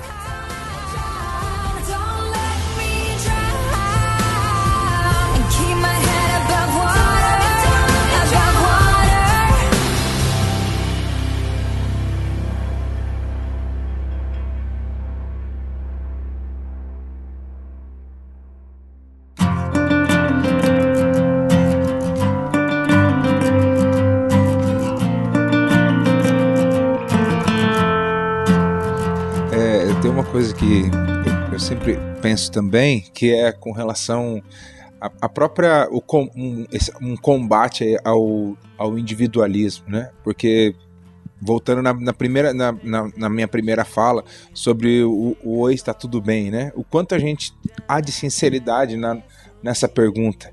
E eu vejo que muitas vezes a gente a gente precisa, enquanto comunidade, enquanto igreja, também eles tinham falado desse lugar da, da, da, da comunidade, enquanto igreja, a gente preocupar-se com o outro. Porque o que acontece? Existe um, um processo que vai se agravando no processo da depressão, né? Existe um momento em que a pessoa tem até a coragem de chegar e falar assim: Cris, é, me ajuda porque, ó, não tá tudo bem. Mas chega um momento que a pessoa não consegue mais fazer isso. Ela já não tem mais condições de, de pedir ajuda e ela, e ela quer que, que fique daquele jeito e ela quer que se afunde mais ainda. Né? Então, essa, essa, essa sensibilidade da, da, da que é, a, que é a, a, o entendimento do corpo, e aí a gente pode até buscar isso falando da, de uma teologia, né? Entendimento do Cristo, entendimento de comunidade, que isso que vai motivar a gente a ter esse tipo de relação, mas essa busca pelo interessar-se de fato pela vida do outro. O que está acontecendo? Tá tudo bem com você, né? É, e, e, e, a gente, e a gente não ter medo, porque muitas vezes a gente começou falando sobre que depressão é frescura, muitas vezes a gente começa o processo depressivo nessa, nessa afirmação. O que eu tenho é frescura, então eu não vou falar. É.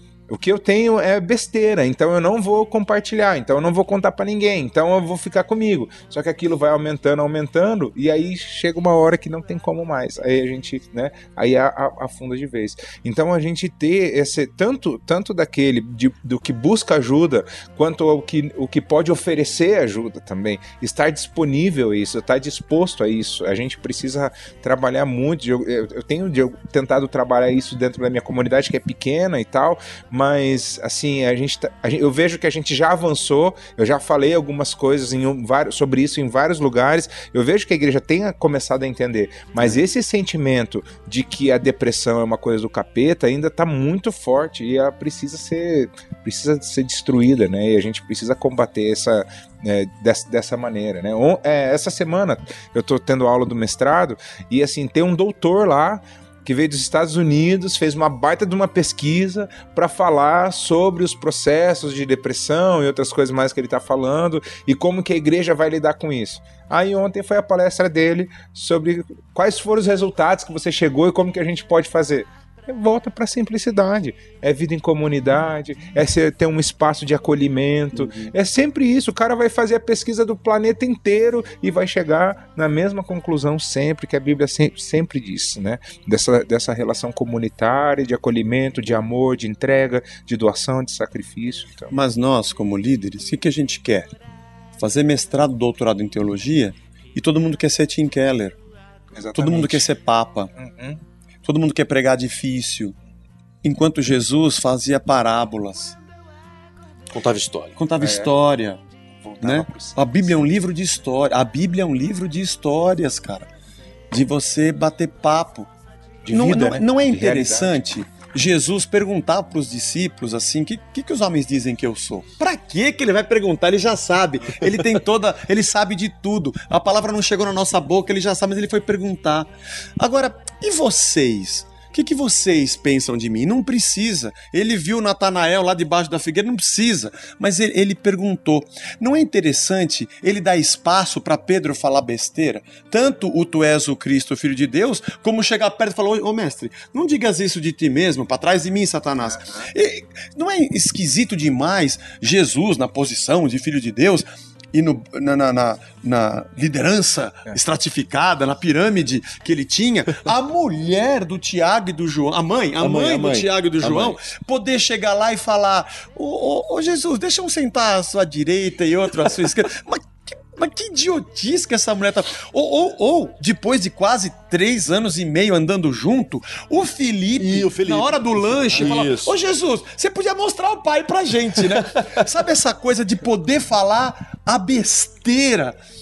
Sabe? Ou, mestre, faz numa tenda pra você. Pra ele. E Jesus, Jesus não tinha problema com problema, porque esse mundo só tem problema. A nossa liderança é doente. A nossa liderança é de gente que quer estar num pedestal. Nós não queremos falar simples. Como você diz, a gente não quer voltar pro. Sabe, o, o, o mais importante é a nossa. é na comunidade. Que é, um, que é um ambiente terapêutico do Espírito Santo, porque é falando entre vós com salmos, hinos e cânticos espirituais que Deus vai enchendo a gente. É quando a gente conversa. E nós temos esse modelo auditório, sinagoga, que um fala e os outros aprendem, porque estão aprendendo, que a gente não dialoga. Eu, eu digo na igreja, você veio aqui buscar a Deus, não sei se você sabe, mas ele também está dentro do irmão que está sentado do seu lado. Essa pessoa está sentada do seu lado, tem Deus dentro dela. Cada um aqui é templo da presença de Deus. Não significa que não há um didaquê formatado, Sim, que a gente sim. não tenha ensino. Claro que tem, claro que tem a pregação. Mas a gente tem que multiplicar muito o modelo de o modelo relacional. Ao invés de realizações e reuniões, relacionamentos. Eu acredito na igreja que, que, que dispara relacionamentos, que, que é catalisadora de amizades e de relacionamentos. Existem pequenos grupos, nem sempre eles funcionam, porque às vezes a gente quer, a gente quer dizer quem tem que estar junto com quem, a gente quer dar o estudo, o estudozinho que tem que Ou ser ele é uma versão menor do que já acontece no tempo. É uma versão menor que um cara senta. Eu, eu prefiro em pensar na igreja, eu ainda não tenho um modelo na igreja, na Casa da Rocha, mas eu sempre penso em insuflar. Obrigado. E- Obrigado por falar isso, e- porque eu tô nessa crise também. Ó, já tô há tô te dois curando, anos pastor na igreja. agora, varão. muito obrigado. ó. Já tô curado. Terra! Ô, glória! Aleluia! É, então, não, não tem que ter. Eu não. Olha que tem pequenos grupos. Não, não tem. Como é que você faz? Eu não faço. Deixa a coisa acontecer. Existem grupos que são orgânicos. Eu vejo no WhatsApp. Né? Pô, esse cara sempre vai com esses casais, sempre junto comendo pizza. Esses caras são sempre. Legal, deixa rolar. O problema é que daí falta maturidade também, que daí começa, ah, mas tem aquele grupinho ali. Ah, mas aquele lá não me chamou. Ai, gente, acha um amigo pra você, para de encher o saco. O fator de existir em pessoas com você tem mais afinidade não quer dizer Que você não gosta das que outras. você não gosta Sim, das sim, outras. sim. E isso é nat- a gente É, gravou é um outro paradigma, paradigma pra gente quebrar, né? Sim. bem passado. é, quebra essas coisas, meu. Quebra essas coisas. Deixa a vida fluir e acontecer. Talvez a gente aproxima um pouco, vira e mexe alguém fala, pô, a gente se reúne sempre, você vai lá um dia comer um churrasco com a gente. E acho que vem, vai do líder de saber, eu não sei se eu sei, mas de, de municiar, é, mostrar para a igreja a importância. Mas eu sempre digo na igreja: você tem que sair daqui, você tem que tomar café com teu irmão, você tem que pagar um, um café para ele, vocês têm que viver. Se a A gente não viver junto, você só conhece a minha cara e a nuca de quem tá na sua frente. Era isso que eu ia falar. O mês passado, até o Cris participou, a gente gravou o Evangelho à Mesa, pode crente. Que é assim: vai, o crente gosta de comer. Né? Tá- Na verdade, todo mundo gosta, mas o crente, ele, como ele não, né, na teoria não pode beber, então ele come pra compensar. Bem na teoria. controvérsia. É, não, a, a teoria que eu digo é tipo assim, né? Uso e costume. Tem gente que não. costume. que acha que não, então, né? Então, saia comer. A import... Sabe, é tão, parece tão bobo, mas. Mas quando tem uma cervejinha, um vinhozinho Isso. da mesa, Tipo, você. A mesa que a gente falou, né? A mesa ela traz proximidade, traz cumplicidade. Sim. Jesus fez muita coisa na mesa. Porque é, a na gente. a- O programa foi na ficou bem mesa lindo. que ele se revelou. A gente manda pra você depois pra você A ouvir. mesa ele revelou. Foi na, foi na partir do pão que os discípulos a caminho de Emaús entenderam quem ele era. E É tu isso tava citando da tua comunidade. E daí eu acredito e vi por experiência, talvez tem muitos pastores que ficam, ou líderes, que. Ah, o grupo lá que você falou, que você vê que o grupo se reúne pra fazer churrasco e tal. E de vez em quando eles falam, ah, se você quiser aparecer lá. Mas aquele pastor que acha que ele tem que estar em todas as reuniões. De todo mundo Porque a igreja é na igreja. dele, os grupos todos são dele, as pessoas são membros cadastrados e numerados na igreja e ele não pode perder pessoas. E se Porque ele não estiver ainda- lá, ele, não- ele vai ficar sem saber alguma coisa que tá acontecendo. Tem muito mais pastores Controle. com chapéu de boiadeiro do que um só que aparece na televisão. Fica Mas a dica. muito mais. Que acha que o povo é gado. Entendeu? E ele tá ali tocando gado. O, tocando o chofar, quer dizer, berrante. É, o berrante. Tocando a boiada, que ele não pode perder. A melhor. Tem, tem, uma canção do João Alexandre que eu acho. O João, João é fabuloso. Que ele, ele diz assim. A, a música se chama. é, bom, agora só porque eu falei eu esqueci. É. Né? Cuida do passarinho e também da. Tocou no programa passado. Eles Foi esperam trilha. pelo teu amor. A É do nature- Gladira, é do Gladira essa música. É do Gladir? É do Gladira. Mas ele interpreta. Mas ele interpreta. Ele, ele eu interpreta. conheci com o Quarteto Vida, que a Tirza cantava, os. Isso, isso, isso, isso. É, eles esperam pelo teu amor, Romanos 8, né? A É. natureza geme Isso, esperando a manifestação dos filhos de Deus. Faz do teu lar um ninho e do mundo Um um, chão. chão. onde se plante paz, Paz e comunhão. e comunhão. É o nome da música, Paz e Paz e Comunhão. comunhão, isso, mesmo. É, faz um café gostoso, chama o teu irmão pra vir cara, morar contigo. Você sente o cheiro do café quando o cara tá cantando, cara. Ela foi trilha do programa, é, É muito mu- meu. Deus Planta do céu, paredes, lares para servir de, é, casa para servir de lar e abrigo. A igreja não é isso que a gente vê. Isso aqui faz parte de- do nosso contrato social para nós existirmos como uma entidade na sociedade civil organizada. Pra ter um, Pra ter um local endereço e pra essas- falar no cadastro. ali. Pra- no- no- É, não, tudo bem, é gente ter um- necessário. Ter um teto quando estiver chovendo. É, quando estiver chovendo. Isso aqui, mas isso aqui não. A igreja. Ninguém controla a igreja. A igreja não é minha, não é- a igreja é de Cristo. Amém. Eu tenho pessoas que se reúnem nesse endereço e que a gente conversa, mas segunda, terça, quarta, quinta, Deus tá com ela, ela tá com outro. O meu evangelho tá comendo solto, tá correndo, eu não sei o que tá acontecendo. Foge da minha teologia, foge da nossa maneira de ensinar, foge do nosso padrão exegético, histórico, gramatical, você entendeu? Foge completamente. E Deus não tá preso a nada, Deus não tá aqui dentro, Deus tá em qualquer lugar. Não, é verdade. Onde Deus está, é nós é que estamos nele, porque nele vivemos, Nós nele nos estamos. movemos, nele existimos. Então esse- essa tentativa de controle entra nisso. E porque e também o líder, quando alguém vem com uma depressão, o líder se sente acusado, porque a pregação dele não está tendo efeito, na minha igreja não tem gente com problema, porque ele tem um orgulho institucional de dizer que a transformação passou pelas mãos dele.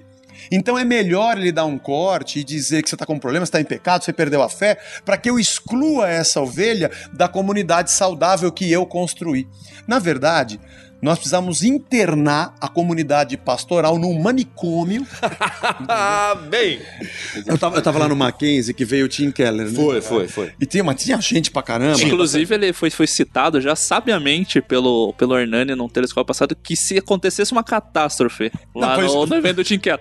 Nossa, mas eu ia Tinha sobrar acabado vaga... a missão integral Tinha do Brasil. acabado a missão integral e sobrava vaga de pastor aí. Eu tava brincando com o Jorge assim, ó, se Deus quisesse resolver o problema do evangelho, ele mandava uma bomba agora.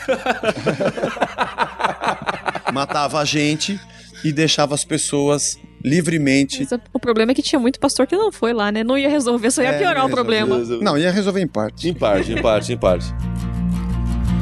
Quando eu acordei era fim de tarde, meu lado claro escureceu.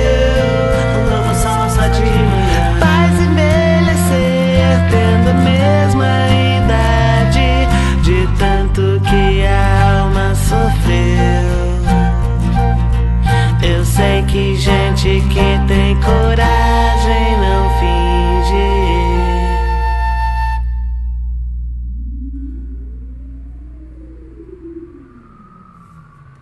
Não tenho um tom, não tenho palavras, não tenho um acorde que me socorra agora.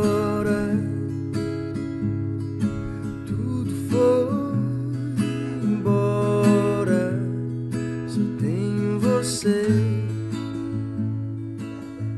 Mas então, só se vocês têm mais alguma coisa que vocês acham que a igreja tem que fazer de positiva nessa na lida com a depressão, ou se a gente, daí eu tô perguntando pra vocês mesmos, ou se a gente pode falar porque a última parte a gente colocou de que pastores também podem viver isso e que as comunidades têm que aceitar, né? O que já falou um pouco dele, mas essa questão de que a igreja também tem muita igreja que espera, né? Que tipo, o cara seja perfeito, então projeta no pastor essa perfeição e que dele acaba abraçando pra ele. Mais Eu alguma acho que naturalmente, sabe como o Cris falou, a maneira da gente se portar livremente e a igreja percebendo a nossa normalidade é saudável. Eu acho que isso aí já é Porque- uma coisa. É, porque isso é um ciclo que vai sendo criado, né? Mas é, é porque é, é- é sempre aquele negócio. Eu gosto sempre de pensar ah, o que que leva ao- a, um processo de vitimização no caso. Por exemplo, ah, porque a igreja pode não aceitar o pastor depressivo, mas o quanto a minha posição também não vendeu essa imagem para a igreja que fez a igreja então dizer que então é um ciclo que É um vai ciclo, é. e aí só que cabe a nós, a liderança, romper. Cortar. A gente precisa romper com isso, né? E eu acho que o romper é esse processo, como o Cris já falou, como o Zé já falou E, também. e- e eu vou dizer pra você que às vezes eu sou levado conscientemente a chocar a igreja pra arrancar a pessoa disso. Eu não precisava ter falado aquilo, eu não precisava ter contado aquilo, Exato. não precisava ter usado aquele termo, mas eu prefiro falar pra chocar. Ah, a gente não gostou, vai sair da igreja. Ótimo, não tem, não tem problema com isso. não- Da igreja não vai sair de lugar nenhum, ninguém sai da igreja. A igreja ela está espalhada pela face da terra. Ela já é de Cristo, comprada com sangue. Ela parou de vir nesse endereço, ela não se perdeu, não tem, não tem problema com isso. Mas é necessário para perceber que a gente é normal. É isso, é isso. Deus não se poupou. Não, ele não se poupou. O grande filho pródigo não foi o filho, Não foi, o pai. filho, foi o pai. O pai que desperdiçou Ele não se poupou. Ele não É. se poupou. Então quem sou eu para me poupar? É. E, e- e- a encarnação, eu gosto mais. Vivia mais do que falava, né? Assim, já- muitos congressos não aconteceriam, muitos encontros não aconteceriam, porque não, não teria necessidade. Porque se entendesse a questão da encarnação, Deus deixa a glória dele, não se poupa, desce em forma hum- humana, fica refém de Herodes quando, quando, quando, quando bebezinho, fica refém dos caras ah, na, na, na, na Páscoa, se deixa sangrar, se deixa apanhar, se deixa ser abusado, para lá no final mostrar o negócio. Ele não se poupou, ele se, ele se entregou. E é esse o papel. O, o Stott vai, vai, vai, vai, vai, vai falar sobre isso. Que é da mesma forma como ele se encarnou e entrou no mundo, no nosso mundo, nós nos encarnamos e entramos no mundo do outro. Então não teria dificuldade nossa de falar, por exemplo, sobre a situação do racismo, nós não teríamos dificuldade de falar de temas como o machismo, nós não teríamos dificuldade de falar de temas como a homossexualidade, porque nós encarnamos na realidade do outro e sabemos que antes de falar qualquer coisa para ele, a gente escuta e vê e sente a dor do outro. Dor, porque dor não é para ser dor não é para ser entendida, dor é para ser sentida. Você não entende a dor do outro, você sente. Aí você fala assim, ah, Cris, mas o que, que você está sentindo? Que muitas vezes em terapia acontece isso, né? E eu aprendi isso em terapia. Assim, eh, eh, eu vi- eu virava às vezes, pro, pro terapeuta e falava, rapaz, eu não, eu não sei, o eu não sei dizer para você o que eu tô sentindo. Eu só, eu só tô sentindo. Ele falou, mas é isso. É exatamente isso. Aí, aí, assim, o que a gente conversa é como que esse, esse sentimento despertou, como foi o gatilho. Mas não dá para você definir dor. É verdade. Dor é para se ser sentida e ser compartilhada. Aqui Tem um outro, aí mais, assim, mais citação de outro filme, né? Na Natureza Selvagem, do, do, do, do, do Christopher, esqueci agora o sobrenome dele, que é uma história real, que ele chega à conclusão, depois de deixar tudo, deixar a fortuna da família, vai pra vida selvagem, por isso na vida selvagem, né? Vai pra vida selvagem e tal, ele acaba morrendo, porque ele come uma fruta que ele não conhece, ele acaba se envenenando e acaba morrendo. Mas ele chega à conclusão de que a felicidade só pode ser vivida se compartilhada. É, e a dor mesmo, eu acho que falta maturidade para as pessoas entenderem que às vezes a pessoa vem e ela contou o problema dela para você, mas não é para você dar uma solução racional para ela, porque não adianta. A pessoa quer um abraço. E aí você abraça ela e fala, tipo, beleza, cara, eu não entendo, mas eu tô aqui, e é isso, e a gente segue adiante. Porque o pior é, tipo, a questão da ansiedade. A Bianca sempre, a Bianca que é daqui da igreja do Cris, ela sempre coloca que ela comenta da ansiedade e a pessoa fica, ah, mas fica bem. Ah, desculpa, eu não tinha pensado nessa opção, agora eu vou apertar o botão e vai ficar tudo bem, e aí eu parei de sentir esse problema. Tipo, não é isso, sabe? Tem horas que você só quer que a pessoa, ela pode não entender, mas que haja essa empatia, sabe? Que haja essa questão de, beleza, cara, eu tô aqui do teu lado porque você precisar. E não pra te dar uma resposta, nossa, você, só- você pode só não ficar ansioso, por exemplo. Geralmente a gente Ah, sabe as respostas, né? A gente sabe, É. só que você tá preso dentro daquele ciclo ruim que você só quer conforto, né? Você E a não. necessidade da solução é uma coisa que todo mundo Nossa, tem. né? Nossa, eu não consigo ouvir. Uma vez, um- isso acontece muito, né, com pastores velhos. Uhum. Pastores jovens fazem a seguinte pergunta: O que, que eu falo no velório? Nada, se abraça a Nada, família, você abraça a família. pede pra Deus dar chora conforto. Junto, Chora ora com eles e, e, an- e vai lá. Esse é o nosso papel. Eu- Por quê? Porque, ele, porque todo mundo acha que tem que ir lá e dar uma resposta. O que, que eu dar faço um na prazo, né? De até É. quando que vai ter o luto aí? Vai até tal. Não é assim. É, porque- e, e a igreja não é o lugar que a gente vai para não ter mais problema. Pastores têm que ter na cabeça de que eles vão só ter problema. O Zé Machado fala assim: seja fiel no Ah. pouco problema, que vos colocarei em mais problema. muito problema, Muito né? mais problema. Então, cada vez que você. É só, igreja é só problema. A não ser que a gente fique mascarando e querendo falar que aqui é o lugar da vitória, que não é. Se você olhar, é só problema. E quanto mais você der abertura, mais vão falar. A igreja tem que ter ambiente para se falar. Se tiver psicólogos na igreja, tem que se ter um, um fórum para se discutir, teologia e psicologia. As pessoas têm que ter um lugar e, e os espaços em reuniões de homens, de mulheres, que sejam comunitários, onde se fale, onde se abre, onde se conversa. E ela tem que estar preparada para ouvir, ouvir, ouvir, porque tem horas que a pessoa ela vai ter que falar à medida que ela vai ter que falar até ela conseguir Pôr pra superar, fora pôr pra tudo. fora É. tudo. É a Então, ferida, deixa. às vezes é a ferida que precisa ser drenada, né? De- é de- só isso. deixa lá. Sabe que eu, nesse processo que eu já comentei da minha luta aí com relação à pornografia, eu participei de um programa que é tipo um tipo Alcoólicos Anônimos, né? Mas ele tem todo um enfoque bíblico assim e ele é para diversas áreas de luta. Então, ele chama Celebrando a Restauração. Celebrando a recuperação. É, também, é isso. Tem um lugar que é celebrando restauração. Aqui é celebrando restauração, Ah, mas é? tem lugares que é celebrando recuperação. E eu participei desse programa e uma das coisas que a, a Tamires falou, que é o que, que me marcou muito. Tem uma, uma reunião de grupo que a gente tem o tempo pra falar e a gente fala das nossas dores, mas ninguém fala nada pra gente. A gente só, só fala Só e fala. depois só escuta. A pessoa terminou de falar, Ok, passa pro próximo, o próximo fala. No início, pra mim, aquilo era muito difícil, porque o pastor sempre quer, É, dar, quer uma, dar um- é. dar uma resposta. Dá um pitaco. Dar um pitaco, exatamente. Mas depois eu fui vendo o quanto aquilo é libertador, porque é, a gente vai vendo que a- o próprio Espírito usa as palavras Eu das não vim aqui pessoas. pra ouvir, eu vim aqui pra falar. pô. Exatamente. E às vezes você ouvia a experiência do outro que ne- nem sempre era relacionada à minha, mas aquilo te trazia uma, uma reflexão, aquilo te trazia uma motivação, etc e tal. E as coisas iam acontecendo sem ninguém precisar falar nada. Então, às vezes, é, é justamente isso. A gente quer. A, a pessoa só quer ser ouvida. Só isso. Porque provavelmente ela não tem um lugar onde ela possa ser ouvida. Ela não quer uma resposta. Ela já sabe as respostas, ela não consegue é, responder com as respostas que ela tem. é, Ela só, ela só quer ser ouvida, né? E muitas vezes é isso que a gente precisa. É, não- Não, assim, e, e eu, eu tenho uma experiência com respeito a isso recente.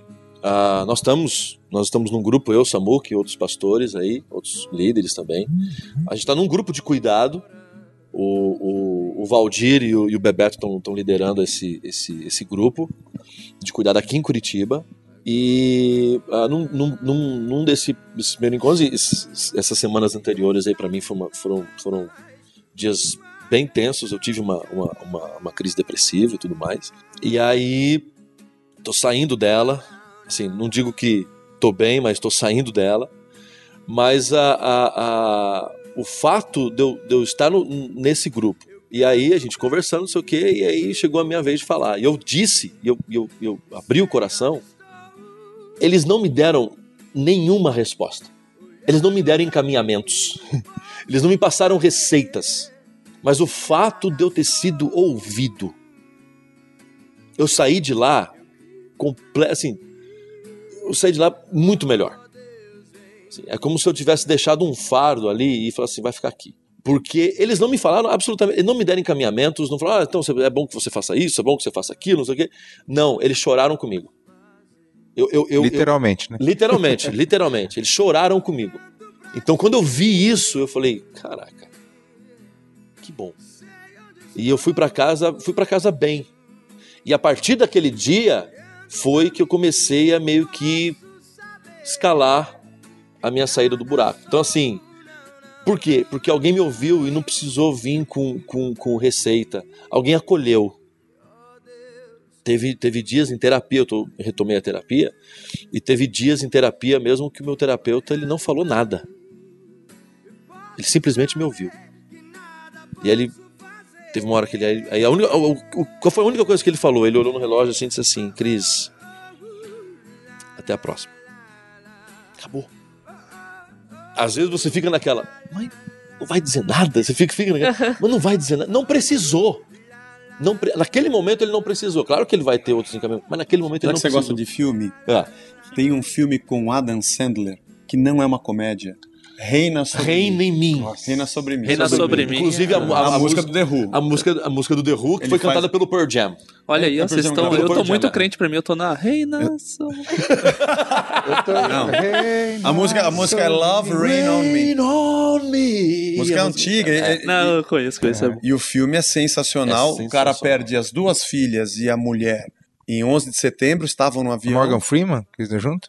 Não, Não, não, é é, o Don ca- Cheadle. Ah, É, o, é, exatamente. É, o é, Don Cheadle, é o, é o máquina de combate Máquina de combate, exatamente, eu lembrei. dos E- Vingadores. Isso, e ele, e ele faz um.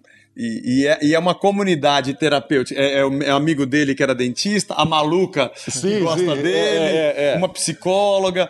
E ele vai, ele vai se reencontrando com a vida nos outros, né?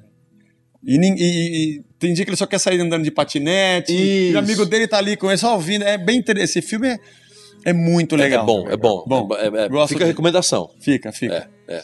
E ele, inclusive, eh, no- nos momentos da- da- de- das crises dele, é é a música que ele fica escutando. Escutando e fica cantando. ele fica cantando e gritando, assim, ele, tá, na- ele, ele começa a ir pra frente, assim, pra frente e pra trás, escutando a música. É, esse filme é, é- é bem bacana. Esse filme é bem bacana. E tem um também, é, só pra encerrar, é Mr. Bean. Eu gosto muito Mr. do Bean. Mr. Bean, eu me enxergo nele, desabafo ali. só pra dizer isso, tá? Aquela- Principalmente aquela, aquela- aquele sketch que ele tá na igreja, né? Que ele tá lá. Aleluia! E é uma, a gente se identifica bastante com a igreja, né? Parece bastante. Muito bom. Mas eu acho assim, do lado da gente, enquanto não pastor, né? Como, como ovelha, é assim. A gente já falou isso no programa passado, mas convide teu pastor, saia com teu pastor tomar um café, Amém. sei lá, vai, leva no cinema assistir Vingadores, né? Uma experiência. Pra ter uma experiência própria, daí o Chris finge que não, não é com ele. né? Mas assim, sai pra falar de outras coisas. Você não precisa ir no gabinete, sei lá, teu pastor faz gabinete. Você não precisa ir visitar ele pra ir falar, ah, pastor, eu tenho um problema. Ah, eu tô com um problema no casamento. Ah, eu tô com um problema na... Não, vai conversar, perguntar como ele tá. Vai escutar o que ele tem pra falar, falar de outra coisa. Leva ele pra ver um filme. Porque assim, a gente não tem essa realidade porque a gente não não é pastor, nada, não tá à frente, mas deve ser muito difícil mesmo, porque parece que a galera sempre vem porque ela tá precisando de Só alguma pra coisa. sugar o pastor. E não é todo mundo, talvez, que tenha esse acesso, igual tu falou que tem um grupo, que vocês fazem parte de um grupo, talvez tem pastor que tá sozinho aí, não tem acesso, e é a comunidade É verdade. que tem que estar abraçando. Sabe que esses dias eu reuni algumas pessoas na igreja lá e eu falei pra eles, ó, eu tô aqui agora porque a gente vai fazer o contrário, né? Falou assim, eu estou num processo de tristeza profunda, eu estou me sentindo sozinho, eu estou me sentindo um, nada e eu não tenho amigos. Eu falei pra igreja, eu não tenho amigos e eu preciso de amigos. Eu que falei pra eles, né? E aí eu falei assim, eu preciso da ajuda de vocês porque eu quero, eu quero, eu quero que esses amigos sejam vocês, né? Falei pra eles assim. E aí a gente começou, daí eles assim, foi um choque primeiro, né? Porque assim ainda existe muito essa relação de que o pastor é o pastor e o amigo é outra coisa, né? Então É, e eu, lembro que teve até uma. É a mesma relação, parece que o cara tá querendo. Não dá pra ser amigo do chefe, sabe? Uma parada assim. Exatamente, é tipo assim. E aí eu tive que falar isso pra igreja, pra- essas pessoas. E aí foi um, processo que eles começaram a olhar com outros olhos. Então foi, foi muito, muito legal, assim, né? E isso quebra até o que a gente citou antes, porque às vezes não é só o pastor descer do pedestal, como a gente falou, é a igreja trazer ele junto. Porque o que, que adianta? Às vezes ele quer estar no mesmo chão, digamos assim, É, mas a comunidade a igreja- não, ela é. quer ter alguém ali em cima, porque daí também ela joga a responsabilidade, todos esses outros problemas que a gente isso, fala. isso. Não, e tem essa coisa, meu, assim, né? A gente escuta muito isso em congressos, a gente vai nos congressos, a gente escuta muito. Olha, ministério é algo solitário. É, solitário, não sei o quê. Cara, Chuck Norris é um só.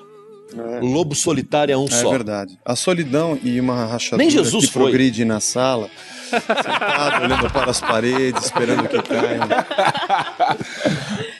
Foi uma das primeiras músicas que eu Escuta toquei. aí, pessoal. Não, foi uma das primeiras músicas que eu toquei quando aprendi bateria, foi Olha aí, Solidão. eu acho que podia rolar um convite pro Fiore gravar a bateria. aí. Tocar a bateria nos nos 30 anos Ah, do resgate. chamar pra cantar Não, ele todo fazer som, pelo amor de 60. Deus.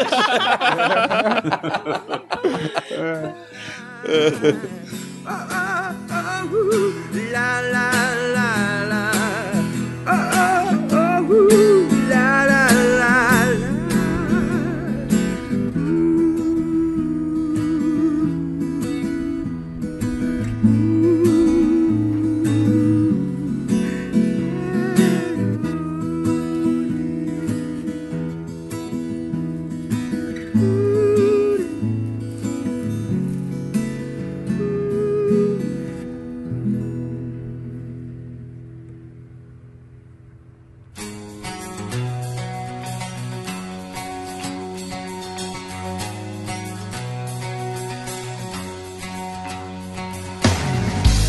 Que agora a gente pode abrir pra vocês fazerem alguns jabazinhos aí. Fiore, Tá, por experiência própria, então, gente. Não se poupem, procurem terapia, procurem ajuda.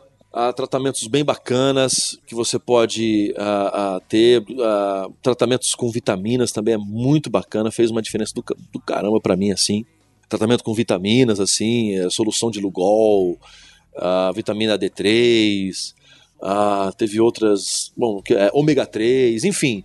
Busque ajuda, procure a gente, tem aí as minhas redes sociais, entre em contato comigo, vocês estão vendo aí na- na- no link da página que você está ouvindo, as minhas, redes- as minhas- as minhas redes sociais, entre em contato comigo, vamos conversar, vamos trocar ideia, não passe pelo Vale da Sombra da Morte sozinho. O, o- o salmista só conseguiu passar porque o Senhor estava com ele. Então, assim, vamos estar junto, cara, vamos estar junto, vamos chorar junto e que, de alguma maneira, eu seja um instrumento de Deus para abençoar a sua vida e para eu também ser abençoado através da sua. É, eu quero também é, me deixar à disposição aí, né? De, tem o meu contato aí, se alguém quiser conversar, se alguém precisar de alguma orientação, sei lá, se eu puder ajudar de alguma maneira, né? É, agradecer também aí pelo, pela oportunidade de poder falar desse tema aí tão importante, agradecer você, Jonathan, Tamires aí, obrigado pela, pela confiança, pela oportunidade e pelo porque é divertido estar aqui com vocês, a gente poder conversar sobre tudo isso, tá bom? Valeu. Legal, eu não, sou aqui de Curitiba para vocês me procurarem, mas estamos nas redes sociais. A Casa da Rocha está no YouTube e ouça bastante resgate. Principalmente se for num dessas, desses streamings, né? Não baixe MP3 pirata. Ouça, o- ouça no YouTube, ouça no Spotify, no Deezer, que as crianças lá de casa agradecem. Mas é isso aí. E obrigado por ter convidado, é sempre um prazer estar com vocês. Eu ouço bastante. Obrigado, irmão. resgate, Deus tá abençoe. Não é verdade, eu também. Abençoa ele sempre. Eu escuto, eu escuto e já, como já, já, já dei testemunho aqui de músicas deles que me ajudaram e me fizeram, enfim, a, a enfrentar coisas bem bacanas. Então é isso, a gente agradece vocês pela disponibilidade, pelo carinho, por estar caminhando junto com a gente, pra gente poder servir vocês também. E você que está ouvindo o programa, quiser comentar alguma coisa, tá com alguma dúvida mais particular às vezes, entre em contato com a gente, tem e-mail, tem DM das redes sociais, pode mandar pra gente que a gente encaminha se for para algum dos participantes ou tenta te ajudar de alguma forma, te te ajudar a encontrar um caminho aí ou alguma ajuda se necessário. É, e até, sei lá, né? Às vezes a pessoa pode estar querendo contar uma história mais que ela não quer expor pros outros. Vocês podem mandar por e-mail pra gente e colocar que não quer que a gente leia no, no Recaditos, né? E aí a gente responde e tenta conversar e ajudar diretamente as pessoas sem colocar as histórias, né? Porque às vezes a pessoa não quer que a história esteja exposta, então o e-mail tá aberto também pra isso. Exatamente. É isso, gente. Obrigado.